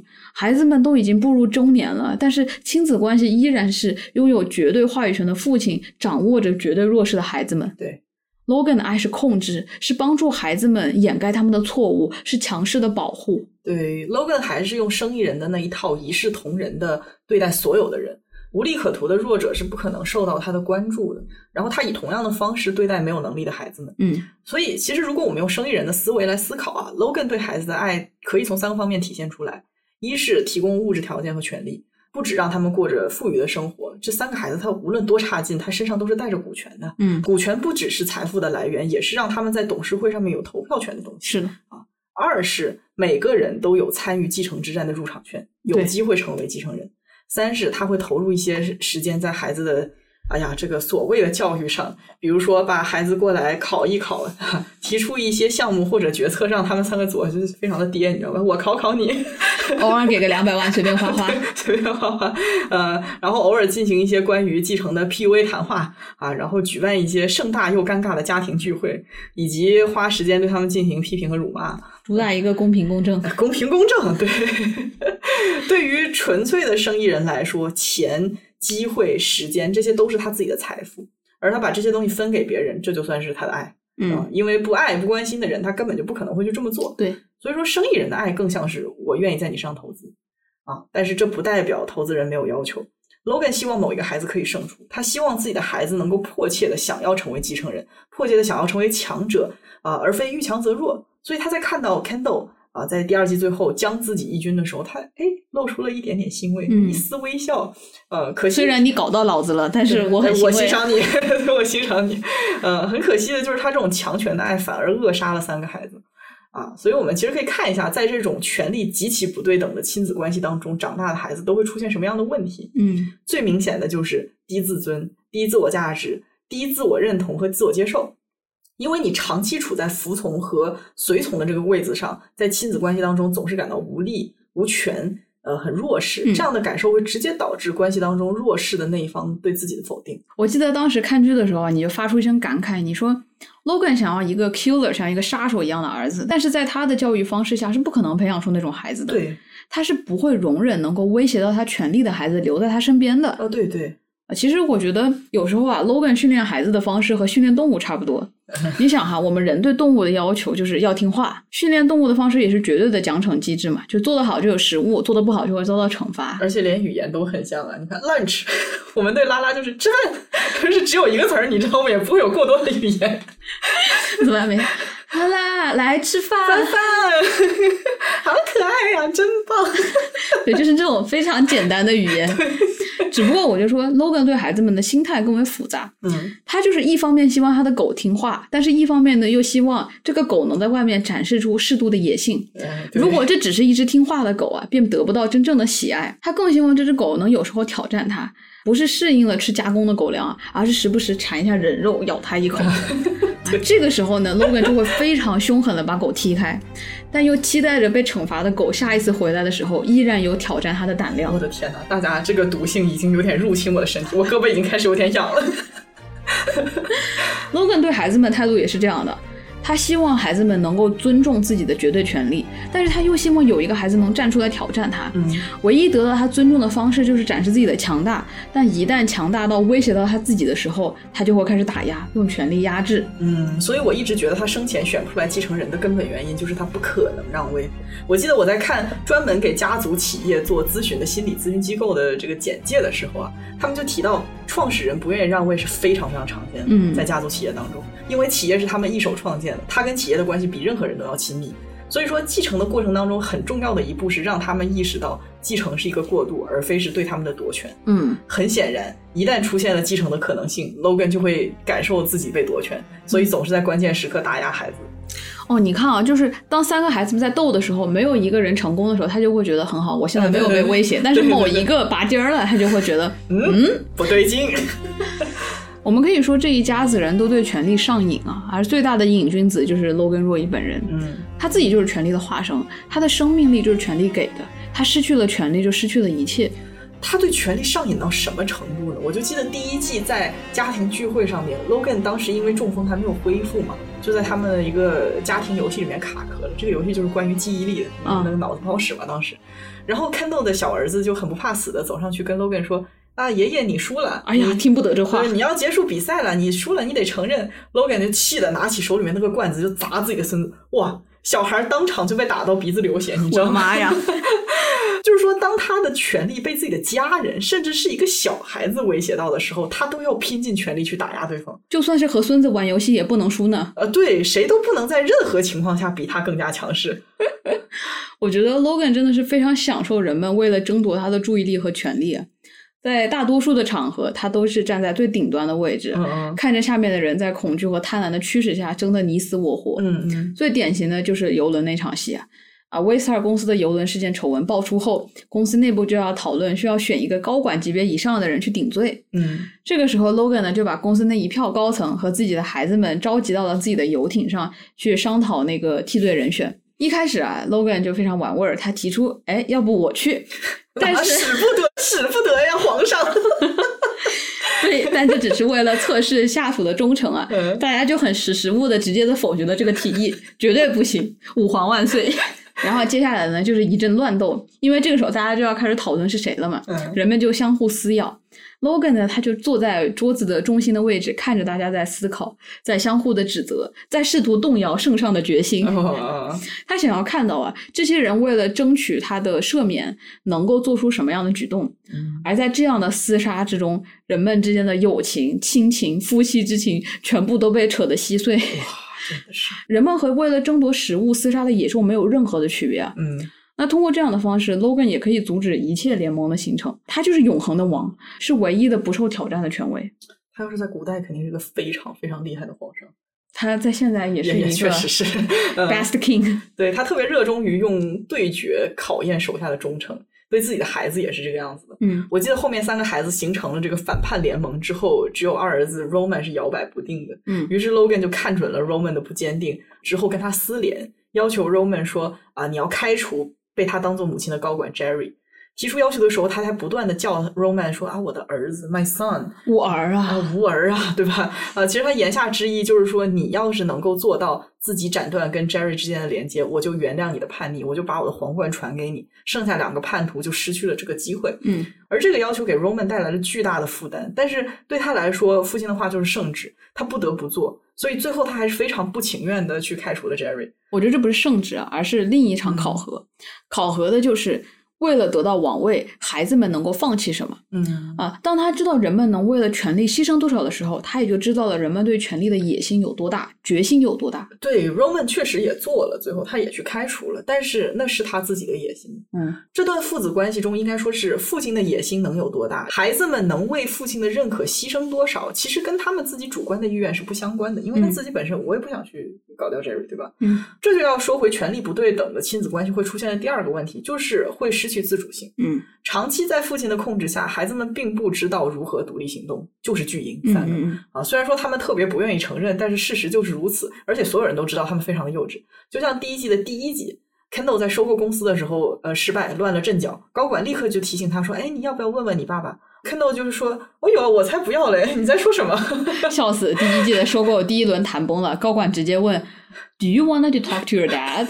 你要和爸爸聊一下吗？Kendall 说：“我我 dad，no，I'm not gonna talk to my dad。？Do you want to talk to your dad？” No，当时 Kendall 的整个反应就是非常的冒犯和恶心。嗯他不能忍受自己在做不好事情的时候，第一反应就是找爸爸。嗯，但这确实就是事实。呃，对，一直到了最后一季，Logan 死了，他们做决策的时候还是在想 What would Dad do？就是如果是爸爸的话会怎么办？完全不会自己想事情。就是啊、呃一件事情我做完了之后，我不确定它对不对，但是嗯，有一个人说爸爸会这么做，那就是对的那就是对的。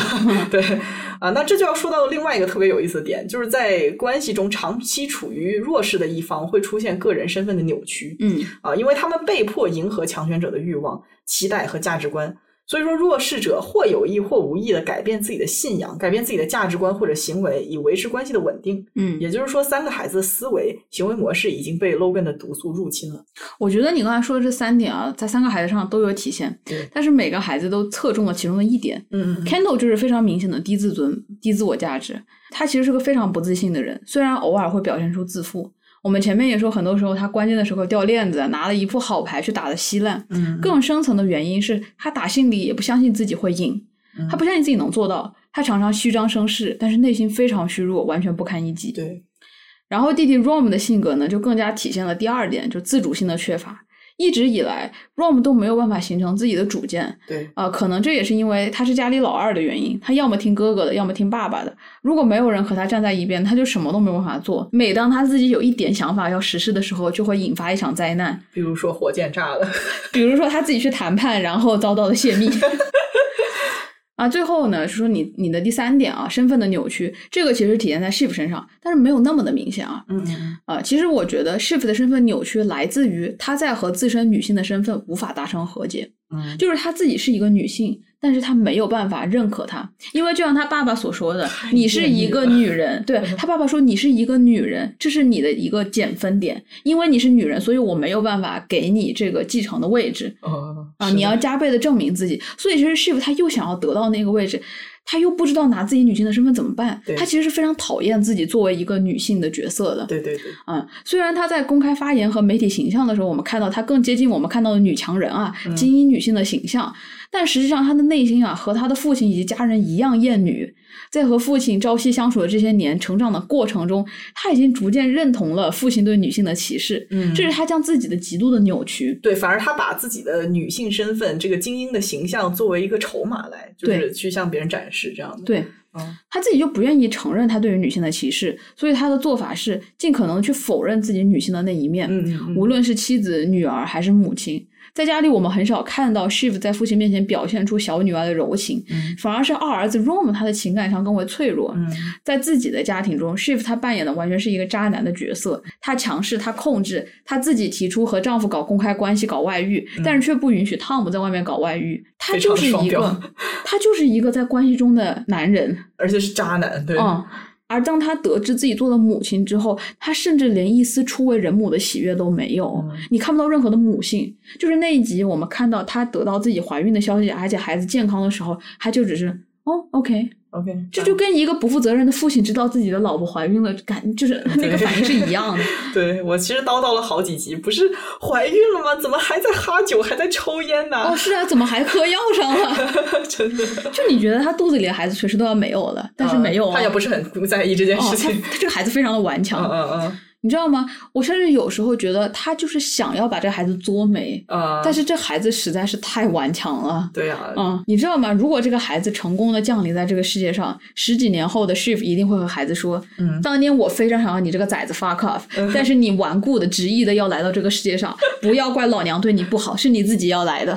打娘胎里面就经历了若一家族的这个毒性的洗礼啊！我跟你说，这个就是个隐喻，你知道吗？你看 Shiv 肚子里这个孩子，他是有点抗毒性的，烟酒。毒都赶不走他，没准他生下来就是那个百毒不侵的 Logan Junior，你知道吗？就是他下一个绝对的继承人。哇，你天呐，你这个理论简直听得我脑子要开始遐想了，因为写续集了不是因为他得知这个孩子出生的那一刻，正好是他爸爸死后的那一集，哦，我转世，我的天呐，是极有可能的。我已经起鸡皮疙瘩了。所以这个孩子注定和他的母亲相互折磨啊。嗯，是呃，关于 Shift 呢，我们其实还有很多要讲的，所以我们应该会之后专门来讲一期。女精英是吧？对，嗯 那说回这个家族的悲剧啊，呃，从父亲 Logan 的角度来说，他想要培养一个像他一样的继承人，但是以他的教育方式是绝对无法培养出那样的 killer 的。嗯啊，Logan 一定会把这么一个潜在的杀手扼杀在摇篮里。而从孩子的角度来说，他们加入游戏一开始就是为了赢得父亲的爱和肯定的这个头奖，但是在这个追求的过程中，所有的孩子他们都丢失了自己的人生意义，都丢失了人性、家庭关系和爱人的能力。嗯尽管他们一开始想要的是爱，他们也想要爱对方，但是他们知道我在玩这场游戏，或者说在这场战争中，他们不能够太爱自己的对手，不然就会输掉战争。Logan 来自于一个破碎的家庭啊，于是他用绝对的权力把自己填满，用自恋型的人格做伪装，让自己不受伤害。然后他又培养出了一家子的自恋型人格的小孩儿，他们出生就是在 Logan 的游戏中的玩家，而这场权力的游戏带给他们最大的伤害就是。孩子们无法用非权力斗争的方式去与他人建立关系，嗯所有的人际关系都要分出胜负，都是生意，都有筹码，这就是他们学会的和这个世界上的他人交往的方式。所以说，放眼望去，《继承之战》中可能百分之九十五以上，我可能都说少了的情节都是 power play。嗯，呃，我们一直在说权力会伤害人与人之间的爱，但其实权力本身并不伤害任何东西。实际上，权力是推动人日常行动和社交的必要推力。对力量、对权力的渴望是写在人们基因里面的，嗯它就像是一个工具，你拥有它，不代表你必须要用它去害人。嗯对吧真正伤害亲密关系的是不对等的权利引发的防御机制和 power play。Power play 翻译应该是叫做权力斗争吧？啊，什么意思呢？它指的就是任何运用权力来影响、来控制他人的行为。嗯在西方的语境当中，它常常被当做动词来使用。就比如说，呃，你妈跟你说“我是你妈，你都得听我的”，嗯呃的时候，你就可以跟她说：“妈妈，你不要 power play 我。”嗯啊，Power Play 权力斗争主导了继承之战所有的人的关系模式。，对，父子关系当中，Logan 作为绝对强势的一方，他随意对孩子发脾气、打骂，忽视他们的情感需求，或者只是用物质来搪塞。兄弟姐妹之间，Kendall 以长兄的身份和自己在公司中的资历压制弟弟妹妹啊，然后兄弟姐妹之间三个人互相嘲讽，嘲讽的点基本上就那几个嘛。嗯 Kendall 的毒瘾，Roman 的性障碍，Shiv 和她笨蛋乡下老公的无爱婚姻，或者说他被人无视啊、被人背叛的这些事实，以及他们之间做错了事情会互相责备。嗯而在 Tom 和 Shiv 的婚姻当中，也处处都是 power play。两个人来自不同的阶级，社会地位和财富相差悬殊，导致这段感情的开始就伴随着权力的不对等。嗯 Shiv 是关系中的主导，他非常需要 Tom 的感情支持，需要他的忠诚和不离不弃。嗯 Logan 说：“你嫁了一个一眼就能看穿的男人，因为他不想冒一丁点自己会被背叛的风险。这就算是弥补了他在原生家庭当中亲情和信任的缺失嘛。同时，他还不希望汤姆在他不需要的时候婆婆妈妈。对呀、Tom 在这段相差悬殊的感情当中的不安全感，Shiv 不关心，他也不理会，他就相当于给自己找了一个非常忠诚的仆人。嗯而 Tom 作为被霸凌的弱势方，实在是没有什么筹码。对，但是他会抓住每一个 Shiv 展示出来的一丁点的脆弱和不稳定的瞬间啊，然后去挺身而出，展示出自己在这段感情当中的重要性。嗯就比如说，他会在呃 Logan 生死未卜的时候跟 Shiv 求婚，或者说后来在呃 Logan 去世的时候跟 Shiv 重修旧好，因为那时候他很脆弱嘛。两个人的婚姻当中可能有爱，有过那么一丁点吧，但是也都被这种 power play 给掩盖住了。对啊，而且你说的就是在 power play 中，尽管大部分时候都不占上方的一个人，嗯但也会在强者流露出脆弱的时候趁虚而入啊。没错，我都不能说你是挺身而出，我觉得就是趁虚而入。这就是对对。那如果一段关系当中的沟通大部分都是以 power play 的方式进行的话，那它会出现什么问题呢？什么问题呢？大问题。非常大的问题。首先，这段关系当中任何的一丁点冲突都会引起权力的失衡。嗯一旦有了冲突，那我们就必须分出个胜负啊！结果也就伴随着其中一方获得自己想要的，而另外一方不得不压抑自己的需求和情感。嗯有些时候呢，弱势方为了解决冲突，他会主动压抑自己的需求和偏好，先缴枪投降。就比如说，永远随着哥哥的意吃牛排吃不到烤鸡的 Roman，而有些时候，权力被强者夺走，因为哪怕是芝麻大点儿的小事儿，他们也会把权力、掌控感和胜利看得比什么都重要。嗯。然后另一点就是啊，我觉得在 power play 中，人们是没有办法安全的流露脆弱的。对啊，脆弱和感情是弱一家族的稀缺品。孩子们是如此的疏远啊，以至于一两次的脆弱的拥抱都显得特别的尴尬。他们家一谈感情就非常的尴尬，就是看得我起鸡皮疙瘩。啊，人们就会有疑心，哎，你这么对我，你是有什么目的？你在你在搞什么 play 对，啊，对吧？他们必须学会不去流露自己的感情，因为任何的感情和脆弱都可能会泄露秘密，而被掌握了秘密，你就失去了筹码。任何时候都是这样的，他们会利用各自的脆弱和痛苦的点做威胁，关键的时候拿出来攻击。所以说，玩家唯一能做的就是表现出冷漠、无情感和不在乎。对，就比如说 Kendall 嗑药害死服务生这个事件，他嗯后来就被 Logan 利用、啊，用这个让 Kendall 失去反抗能力。结果在结局的时候，最关键的时刻，马上就要登顶皇位的时候，又被自己的妹妹拿出来说事儿，说他因为过失杀人，不配做继承人。真的是教科书级别的情感操控啊！嗯，我想这件事情对 Kendall 的一生最大的教训就是，永远永远不要告诉他人自己做错的事情，嗯永远不要流露自己的脆弱，任何时候都必须吞下自己的苦难。唉真的是有太有毒了。事情是这个样子的，就是第二季快要结束的时候，Kendall 呢再一次对公司的统治权发动了冲击。这一次，他联合了两个私募公司的伙伴，其中还有一个是他父亲的对手啊。嗯他们准备对公司以高价进行收购。我觉得这是最有利的一次，说实话，这一次差点就赢了。差点就赢了，真的。啊！但是在谈判的前一晚，千钧一发之际，他因为紧张害怕也好啊，他就毒瘾犯了。于是他找了一个服务生带他去找毒品，而当晚下着大雨，毒驾的 Candle 啊出了意外，车子开到了湖里，他逃了出来，然而同行的服务生却丧命了。嗯当晚呢，Candle 非常仓皇的逃回了酒店。他如同以往一样，在最无助的时候，在精神要崩溃的时候，他找到了父亲，让 Logan 为他摆平这件事情。嗯要知道哦，白天他可是信誓旦旦的走到父亲面前说：“这个是我给你的 offer，、嗯 you have to take it，你必须要，你必须要接。嗯我现在要买下这个公司。”然而到了晚上，他就是怎么办，爸爸？爸爸怎么办？我高考前又拉肚子了。你知道吗？当时 Logan 啊，他就好像上天给了他一份大礼看到了眼前破碎的儿子，他不仅没有过度责备，反而对这个脆弱的孩子展现出了难得的父亲的慈爱。嗯啊，当然这个慈爱是要打引号的，因为实在是太有毒了。嗯哼 Logan 觉得 Kendall 意外杀人对他来说是完全有利的，嗯因为这样他就拿捏了 Kendall 的把柄，他抓到了儿子的秘密。另一方面，他可以用这件事情持续的情绪操控儿子。他抱住 Kendall 说：“他说我的好儿子，你是我最乖的儿子。” Oh 因为他知道经历了这件事情的 Kendall 没有任何和他对抗的资本了。嗯他再次变成了父亲庇护下的乖儿子，是一个柔弱的、没有办法处理自己责任，在危急关头只能寻找爸爸硬币的孩子。这一期录到现在，我一直在找一个机会，我什么时候能够唱 L two 的 OG？L to the OG，对，就是在呃这件事情之后，Kendall 已经对父亲这个舔到什么程度了呢？他在某一次会议上面唱了一首自己写了一个 rap，唱出了 L to the OG，也 Do be the OG。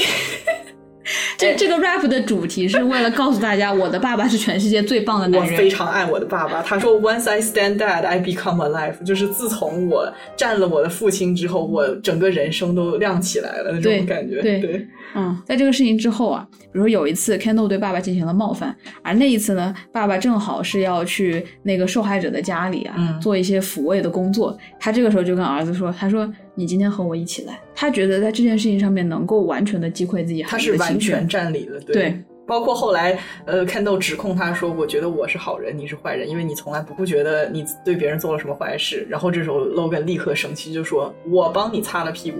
当时你杀了人，说我帮你擦的屁股。对，你说你是好人，我是坏人，你你占理吗？那种感觉。实际上，就像他爸爸说的，只是在你每一次做错事情的时候，都有人帮你把这个屁股擦干净了然后你的媒体形象可以如此的是一个好人，对是一个对站道德的制高点的。实际上你从来都不是嗯啊，对对。而第三季啊，呃，Kendall 一直都在被这个事故所折磨，他尝试告诉母亲，而母亲的反应呢是疏远和逃避对话。这个地方特别有意思，他晚上跟妈妈说：“他说妈妈，我可以和你讲一些事情吗？”妈妈说明天早上早饭的时候，我们在呃边吃早饭边讲吧。然后当晚妈妈走了。他好像是说：“哦，如果是关于感情流露的事情的话，你不要跟我说，我不想听。”是孩子的妈哦，大家注意，是亲妈哦。啊、所以呢，Kendall 很想要和别人去沟通这件事情，但是他不敢和任何人讲。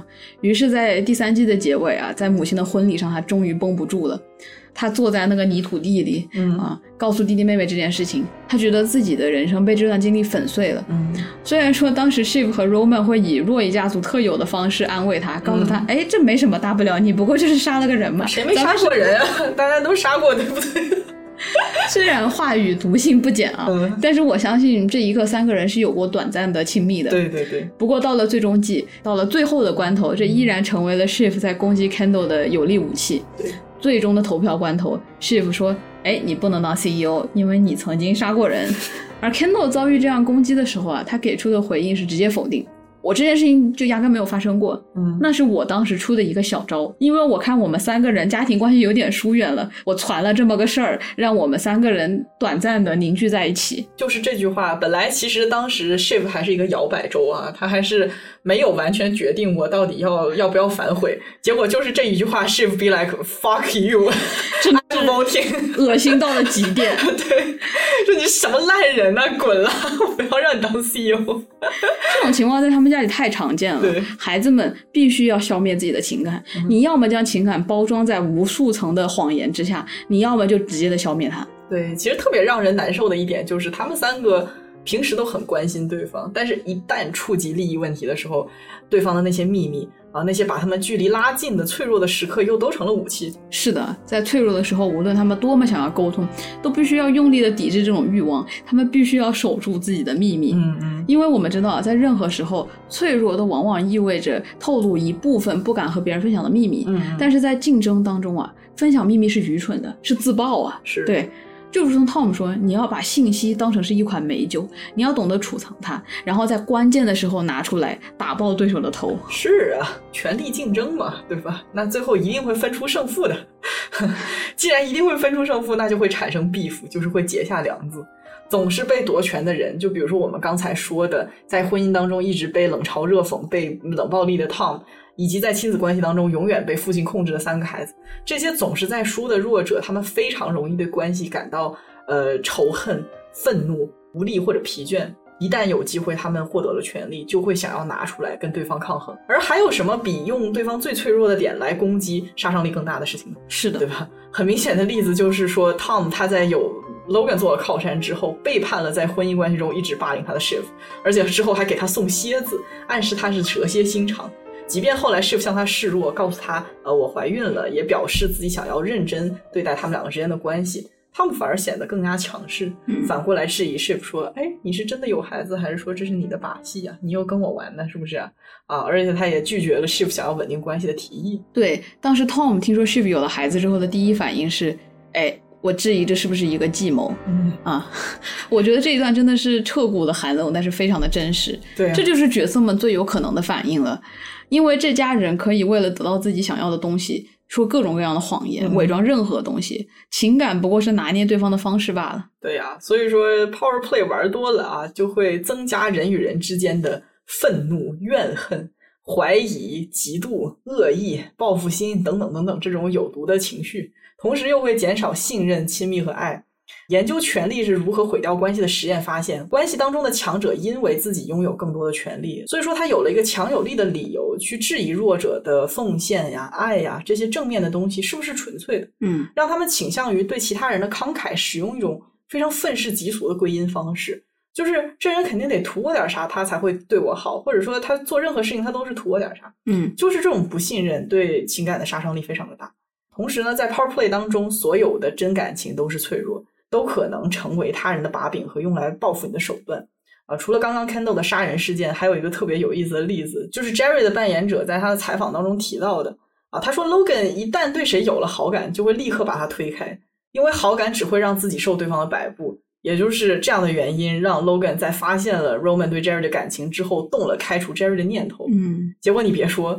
啊，在最后，Roman 还真的被 Jerry 威胁了。在 Roman 冲动提出开除 Jerry 之后，他特别气愤的找到 Roman 提自己的离职条件，警告 Roman 说：“如果你不满足我的条件，我就找最好的律师告他性骚扰。”啊，把他当时发给自己的那个，哎，自己这个老二的照片传给全世界，让所有人知道你是什么样的烂人。这种权力的竞争啊，不仅会引发诸多的负面情感，同时关系中的人们对权力的痴迷也会对他们的认知产生影响，他们的同理心和同情心会非常的弱。会变得很自私，呃，更加关注自己的状态和情感，很难站在别人的视角看待事情，因此他没有什么负担的去伤害别人，只要能够达到自己的目的，就做什么都行。嗯，很容易把人物化，不把人当人看，就像 Logan 说的，人就是数字。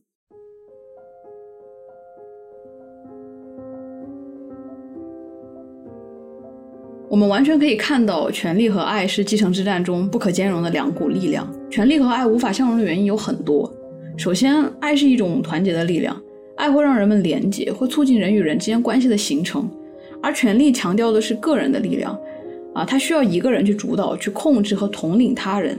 如果说爱是一个圆，那权力就是一个金字塔，它需要等级的存在，需要少数服从多数，或者是在极端的情况下，多数人服从一个人。嗯。其次，爱需要人们去分享、去同情、去帮助、去理解、去关心别人，需要人们放下自己的 ego 和他人融为一体；而追求权利则需要人们去欺骗、去竞争，各种阴谋阳谋，人们会把自己的私利放在集体的利益之上。爱是越传播越多的，而权力则不可以分享。就像三兄妹一直争论的，三个人不能做 CEO，那样看起来很不可靠。公司必须要有一个做决策的人，两个人也十分勉强。最好是一个人在顶端，最好是一个人能够在一个权力系统中压倒性的胜利。嗯，然而，如果他们三个去爱，无论是三个人、五个人、一百个人，他都可以相亲相爱。爱是没有上限、没有界限的。对，所以说他们三兄妹之间有一个无限循环的，像诅咒一般的相处模式，就是每当三个人决定合作，需要选出一个领导者的时候，他们原本的合作计划就会变得非常难以继续。嗯，通常来讲是 Kendall 以大哥的身份提出要领队，然后 Shiv 这个小妹就开始不服，开始跟他对呛，说：“哎，凭什么是你啊？”然后 Roman 在一旁添油加醋，于是呢，三个人要么不欢而散，要么表面上达成一致，实则对团队安排非常不满意，然后各自在私底下搞一些小九九，搞分裂啊，最后还是不欢而散。嗯，神奇的就是在不需要选一个人带队的时候，三个人的兄妹感情非常的亲，其实要比他们的父子关系要亲很多。嗯，他们也会谈心，会互相支持。尤其是哦，当领头的位置不属于他们三个任何一个的时候，他们就会团结起来，一致对外。对，只有共同的敌人会让他们团结起来。呃，就比如说公司要被卖给别人的时候，嗯但是一旦这个球踢回三个人这边，他们就会无止境的厮杀，就像最后一集的一样。对，对，因为啊，从小 Logan 对他们的教育方式就不是培养团队精神，他在不同的时间段单独给每个孩子承诺，让他们当继承人，并且给出不要跟其他人分享这个消息，把你这个秘密藏好的这种暗示，教育每一个人把公司里面其他所有人当做你的对手。啊，我们可能都有过一个想法，就是说这三个人要是真的能好好合作，没准能干倒他老爸，把这个公司给扛起来。因为其实他们每一个人都有一些优秀领导者的特质啊，就比如说 Kendall 在正常情况下，他有很不错的应变能力和责任感。然后 Shift 呢，他很聪明，啊，他的承受能力非常的强，他拎得清利弊。他有政治资源。呃，对。然后 Roman 呢，他有一股 Logan 的狠劲儿在身上，就是他很多做很多事情的时候，他可以不关心，不择手段对，不择手段，对。但是他们就是不可能合作，嗯，所以说这三个孩子啊，其中任何一个单独都注定不可能拿到皇冠。追求父爱，也就意味着他们成不了 killer，无法弑父。Logan 最后败给的是死神，而且他留下的基业输给了时代。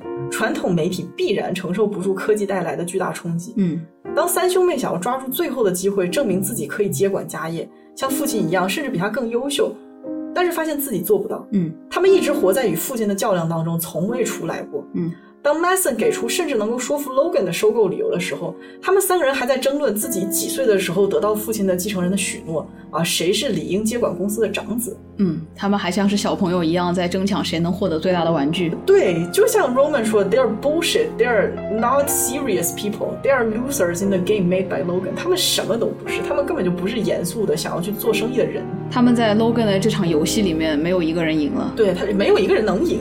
嗯对啊。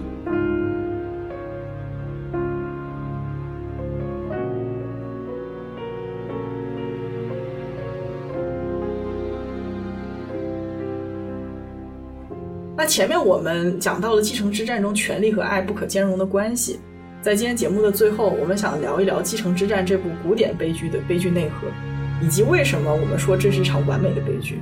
嗯，回到这个最初的主题了。这部剧体现的悲剧有很多层次，但是悲剧的核心都是一个共同的主题，就是悲剧及命运。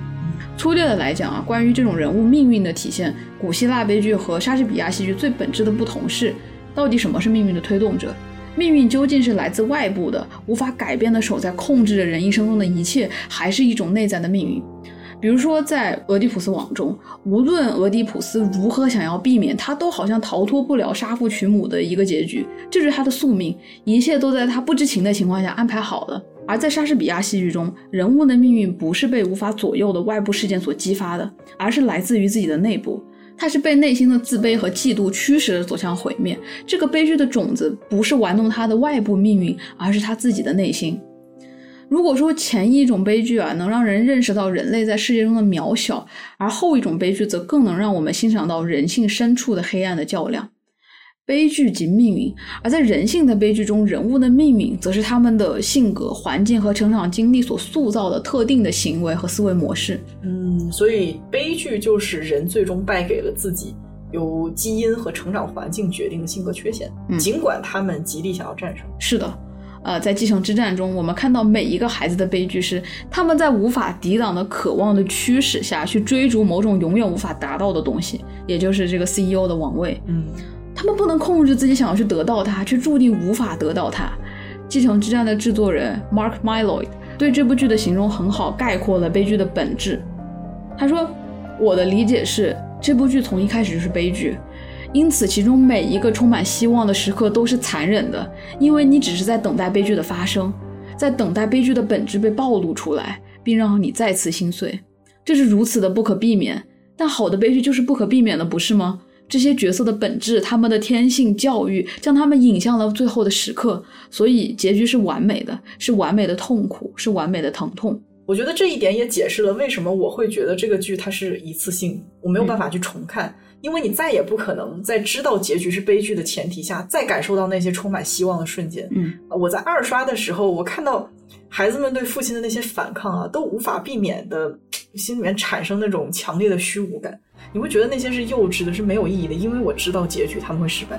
我反而觉得啊，第二次看我能够更加欣赏到悲剧的机制。当我们明白了人物的命运之后，你再一次去观看它，你就会发现所有的种子从一开始就已经种下。对，悲剧是轮回啊，人物从一开始就在将自己推往命运的最终。你会发现，虽然其中有很多次看似可以阻止悲剧发生的机会，但无论怎么逃避都是于事无补。这三个孩子看似有很多机会去离开这场游戏，去离开继承的战场，但是，一旦一旦他们被再次引诱，一旦他们看到了希望，他们又会卷土重来。这才是命中注定的一点，不是吗？无论剧情如何发展，同样的轮回都一定会重复着。人物被他们的渴望所充分定义了，他们做的越多，他们为达到目标的行动越多，就离最终的悲剧又近了一步。传统电视剧的英雄之旅是我出生，我想要，我努力，我得到。我们看到大部分的正面角色的发展都是这样的，而悲剧主角的历程则是：我想要，我努力，我失去。你看这个调性，对于英雄来说，结局是我得到，这就会让之前的我想要和我努力都显得非常的有意义。但是对于悲剧主角来说，他们的想要和努力就极其的虚无，你知道吗？嗯，他努力的越多，越让人难过。就可能，呃，我们只看了一季，这个剧只有一季，他只努力了一季，他败北了啊！我还不会哭的这么大声，但是他努力了整整四季，真的是越努力越倒霉。开玩笑啊！其实我想强调的一点就是。悲剧主角的悲剧原因，并不是因为他们不是被命运青睐的，他们是倒霉的人。嗯，那如果是这样的话，也太肤浅了。然后你指的是那种纯粹的意外事件，就比如什么出车祸呀、呃白血病之类的这种。是，这都算不上悲剧，这就是抓马，你懂吗？这是韩剧。对，就古早韩剧的最后一集，男主在婚礼的当天他人死了，婚礼成了葬礼这种戏码，这就是抓马。嗯。我们想要通过悲剧所窥见的是人性深处深深的缺陷，是在极端的欲望较量时发出的巨大不和谐音，是人类被抛向世界后的茫然和无能为力。嗯，在继承之战中，每一个主角、每一个人的结局都是悲剧，虽然他们悲剧的点是不太一样的，但悲剧的内核却完全遵循着上面我们聊到的机制，在无法抵挡的渴望下去追逐某种注定无法抵达的东西。嗯，最明显的就是本剧的男主嘛，长子 Kendall。整个系列就是从 Logan 打算宣布 Kendall 作为继承人开始的。嗯，Kendall 也是几个孩子当中最渴望继承的。在他七岁的时候，父亲就在 Hamptons 的度假小屋对小 Kendall 说，他将来将要继承这个公司。所以在这个目标的驱使下，长大后的 Kendall 也一直留在自家公司发展。整个继承之战的故事就是从 Logan 病危，Kendall 几乎要成为继承人开始。然后后来我们看到，在与父亲和兄弟争夺权力的过程当中，Kendall 屡次犯错。被背叛、被抛弃啊，无数次的接近加冕，又无数次在最后关头跌入谷底，等下一次机会，直到最后彻底失去戴上皇冠的机会。他每一次都在和他擦肩而过。对啊，整个四集我们看到的 Kendall 就是不断的在挣扎。其实他每次挣扎到一半，我们就知道他又要完了。对，这很无力。并不是说角色没有成长，而是他无论怎么努力，好像都一定会搞砸。他拿了很多次好牌，但是每一次都被自己打得很糟。哎，你说到点儿上了，被自己打得很糟是这个人最可悲的一点。其实每次到最后一步失败，都是因为他在关键时刻做出了非常离谱的决定。但是就像我们说的，他会做的这么离谱，也是他的性格，也是他的命运。对对，嗯，他的性格就是这样子。而且呢，还有一点，一旦他尝到了一点点的权利，他整个人就会变得极其的自大，令人讨厌。肉眼可见的这个 ego 就起来了，我真的非常能够理解 Shiv 对他的那句评价。他说：“I really love you, but I can't fucking stomach you。”我真的很爱你，但是我真的是受不了你。他妈的受不了，真的他妈的受不了。真的，当他失意、失落、一蹶不振的时候，你很心疼这个角色。嗯，但是，一旦他有希望赢了，这个人就会变得非常的自大。他眼高手低，他比起做一些真正的事情，他更希望的是运用和展现自己的权利。他不尊重别人，会提出无理的要求，去完成一些不切实际的宏大愿景。对，在外人面前是展示自己的权利，然后在弟弟妹妹面前不只是展示自己的权利，他又不断强调我是长子啊，这非常的可笑。因为若一家确实还有一个毫无存在感的庶长子 Connor。他没存在感到了我们都没有介绍这个人的地步，所以每次他说我是长子的时候，大家就觉得很离谱。你不是长子好吗？就是我觉得你们在成长过程当中遇到过那种人吗？就是那种可怜兮兮的求求你，哎呀，你把这个东西给我吧。然后在自己拿到了之后，他开始炫耀说，哎，你看这就是我的，从一开始就是我的，只有我配得上他。就是下一秒就让你觉得我好后悔，我不想给你了，我要把这个东西抢回来。太准确了。对，你记得看到第二季的女朋友 Naomi 啊，她说的这样一句话，她说。你爸爸爱你，但是他爱的是那个破碎的男孩。为什么？因为这个人不破碎的时候，他实在是太他妈的让人烦人了，受不了了。真的，我觉得跟随着这个悲剧英雄的旅程，我们都要精神分裂了。嗯，因为真的，他难过的时候，我们说，哎，让孩子赢一把吧。是。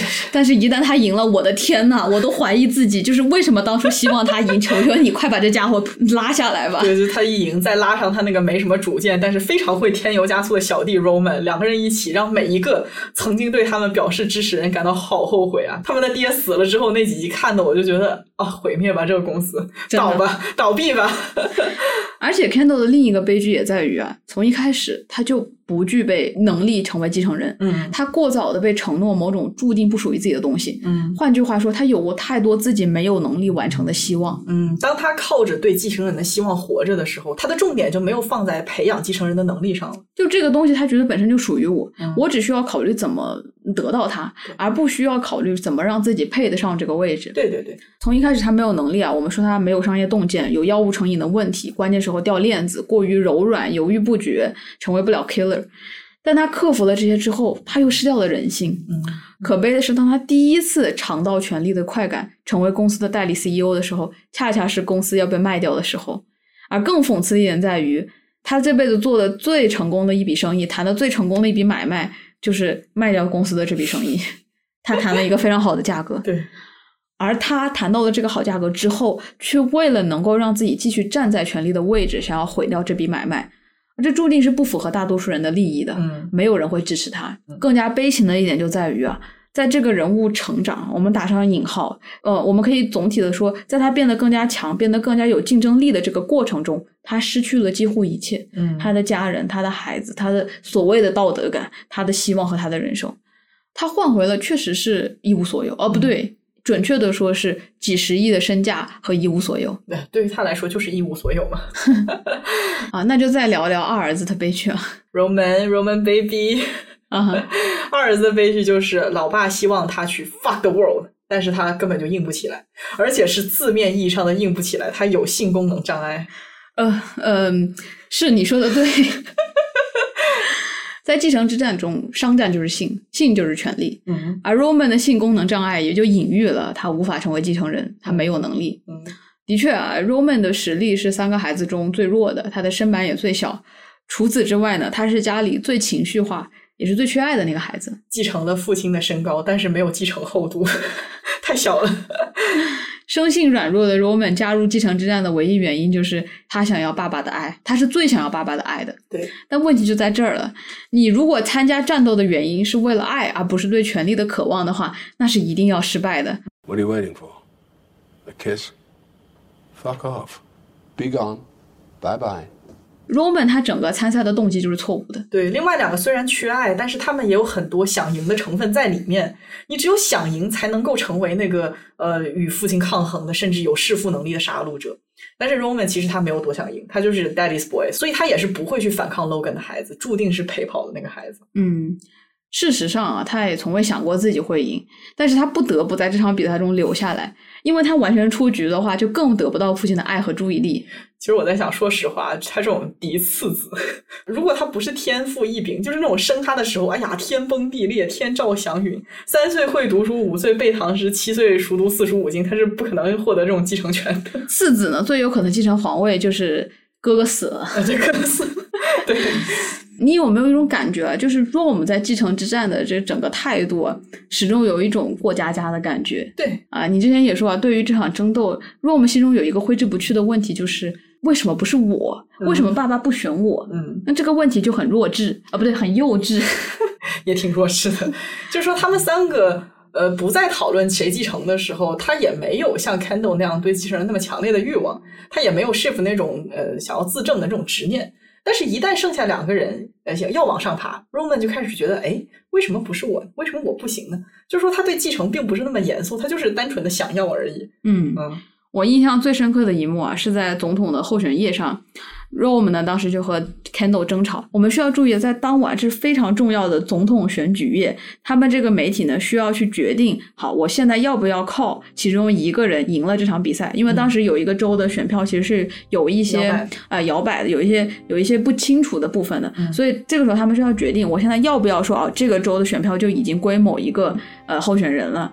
而他们通过宣传，用自己的媒体去宣传这个事情，很有可能就会去影响左右民意，对对影响到结果。嗯，好，然后他们就在这天晚上争吵。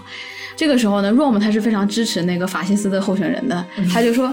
我要支持他，我要我现在就要说他赢了。Kendall 就有些不同意，当然他不同意的原因并不是因为他这个人道德感奇高，而是因为他不希望自己弟弟支持的候选人赢了，他不希望自己的弟弟有太多的权利。他们就吵架，他们就说：“哎，凭什么我永远都要依着你？”嗯啊，Roman 就说：“我们小时候一起去吃饭，每一次你都要鸡肉，而我想要吃牛排。但是每一次呢，最后都因为 Roman 闹脾气，然后吃了哥哥想要吃的鸡肉。嗯但是 Roman 真正发脾气的原因，是因为他知道自己不会得到自己想要吃的牛排，所以他很生气。他一直都想吃的是牛排，而不是哥哥想吃的鸡肉。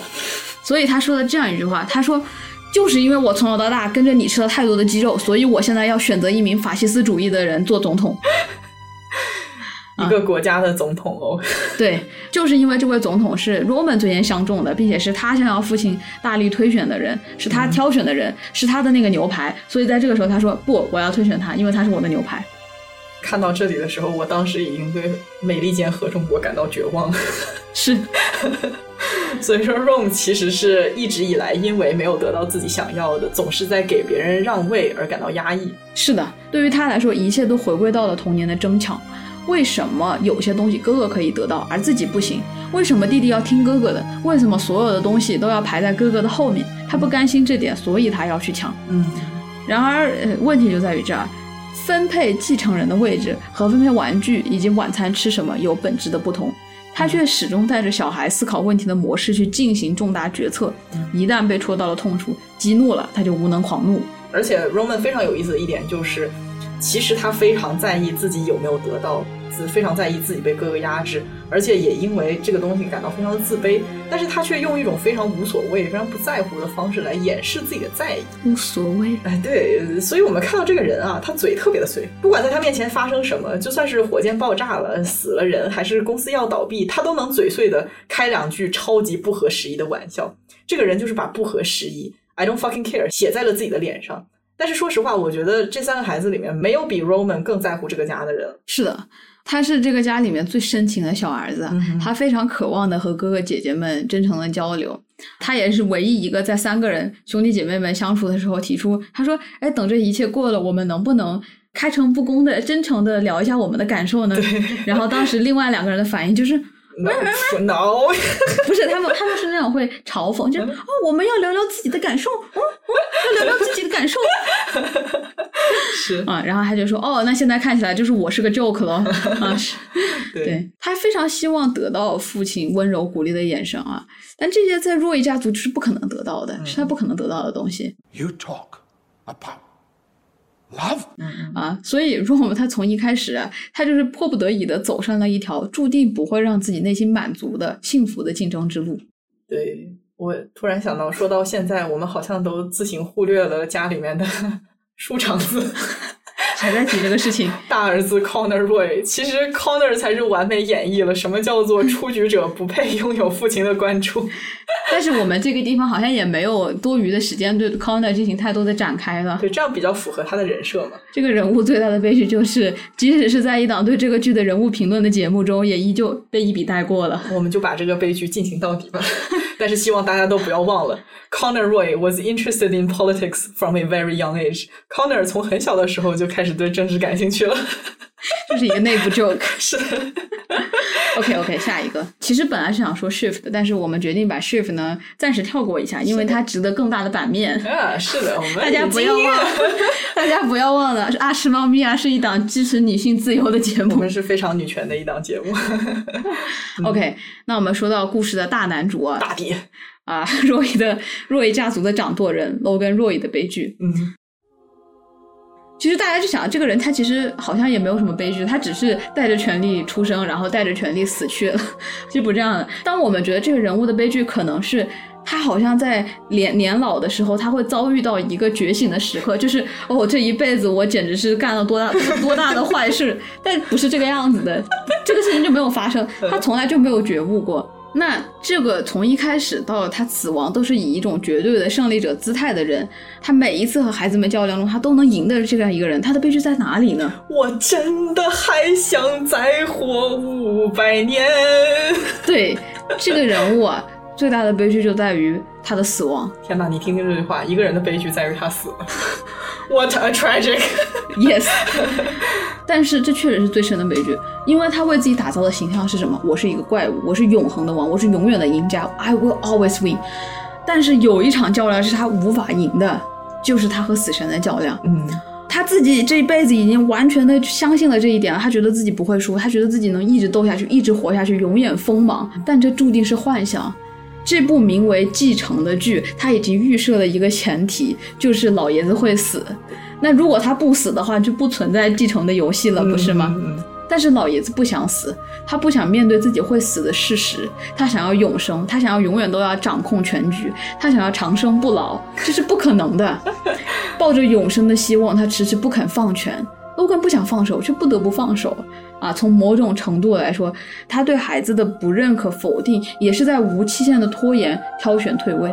关于 Logan 的另外一重悲剧，就是他把自己创建的公司 Visa Royco 视为自己生命的一部分，挑选出继承人，让自己的企业代代相传，就好像他得到了某种永生的可能性。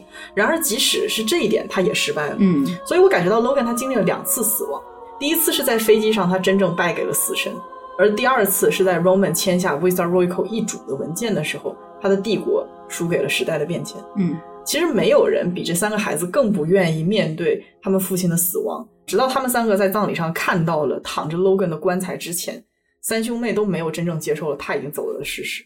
以及最后在跟 Gojo 对抗的时候，他们想要把公司传承下来，就好像 Logan 还没有真正死去。即使再不愿意承认啊，事实就是这样。一个人他不会永生，他的公司也不会永远的屹立不倒。人们会变老，会死去，再辉煌的企业也会消失在历史舞台上，这是不变的定律。其实，透过每一个人物的悲剧啊，我们看到的是一场极端的家庭的悲剧。而正因为 The Roy Family 举足轻重的地位和强大的影响力，他们站在美国的中心，站在资本帝国的中心，站在世界的中心。这场家族的悲剧也必然波及全世界。它为我们展现的是当代生活的深深无助，这是带给我们观众最大的悲剧，因为我们深刻的理解到了这个时代是被一这样一群人统治的。对对这就是我们所生活的世界。嗯，好了，到现在就是今天的全部内容了。听到这里，还是再说一下，我们没有提到 Roy 家族的小女儿 Shiv 啊，史邦 Roy 的悲剧，因为我们觉得她更值得一次单独的讨论，我们没有忽略女性，女性没有忽略女性，所以放在之后的节目当中再聊。那么我们下期再见，拜拜。拜拜。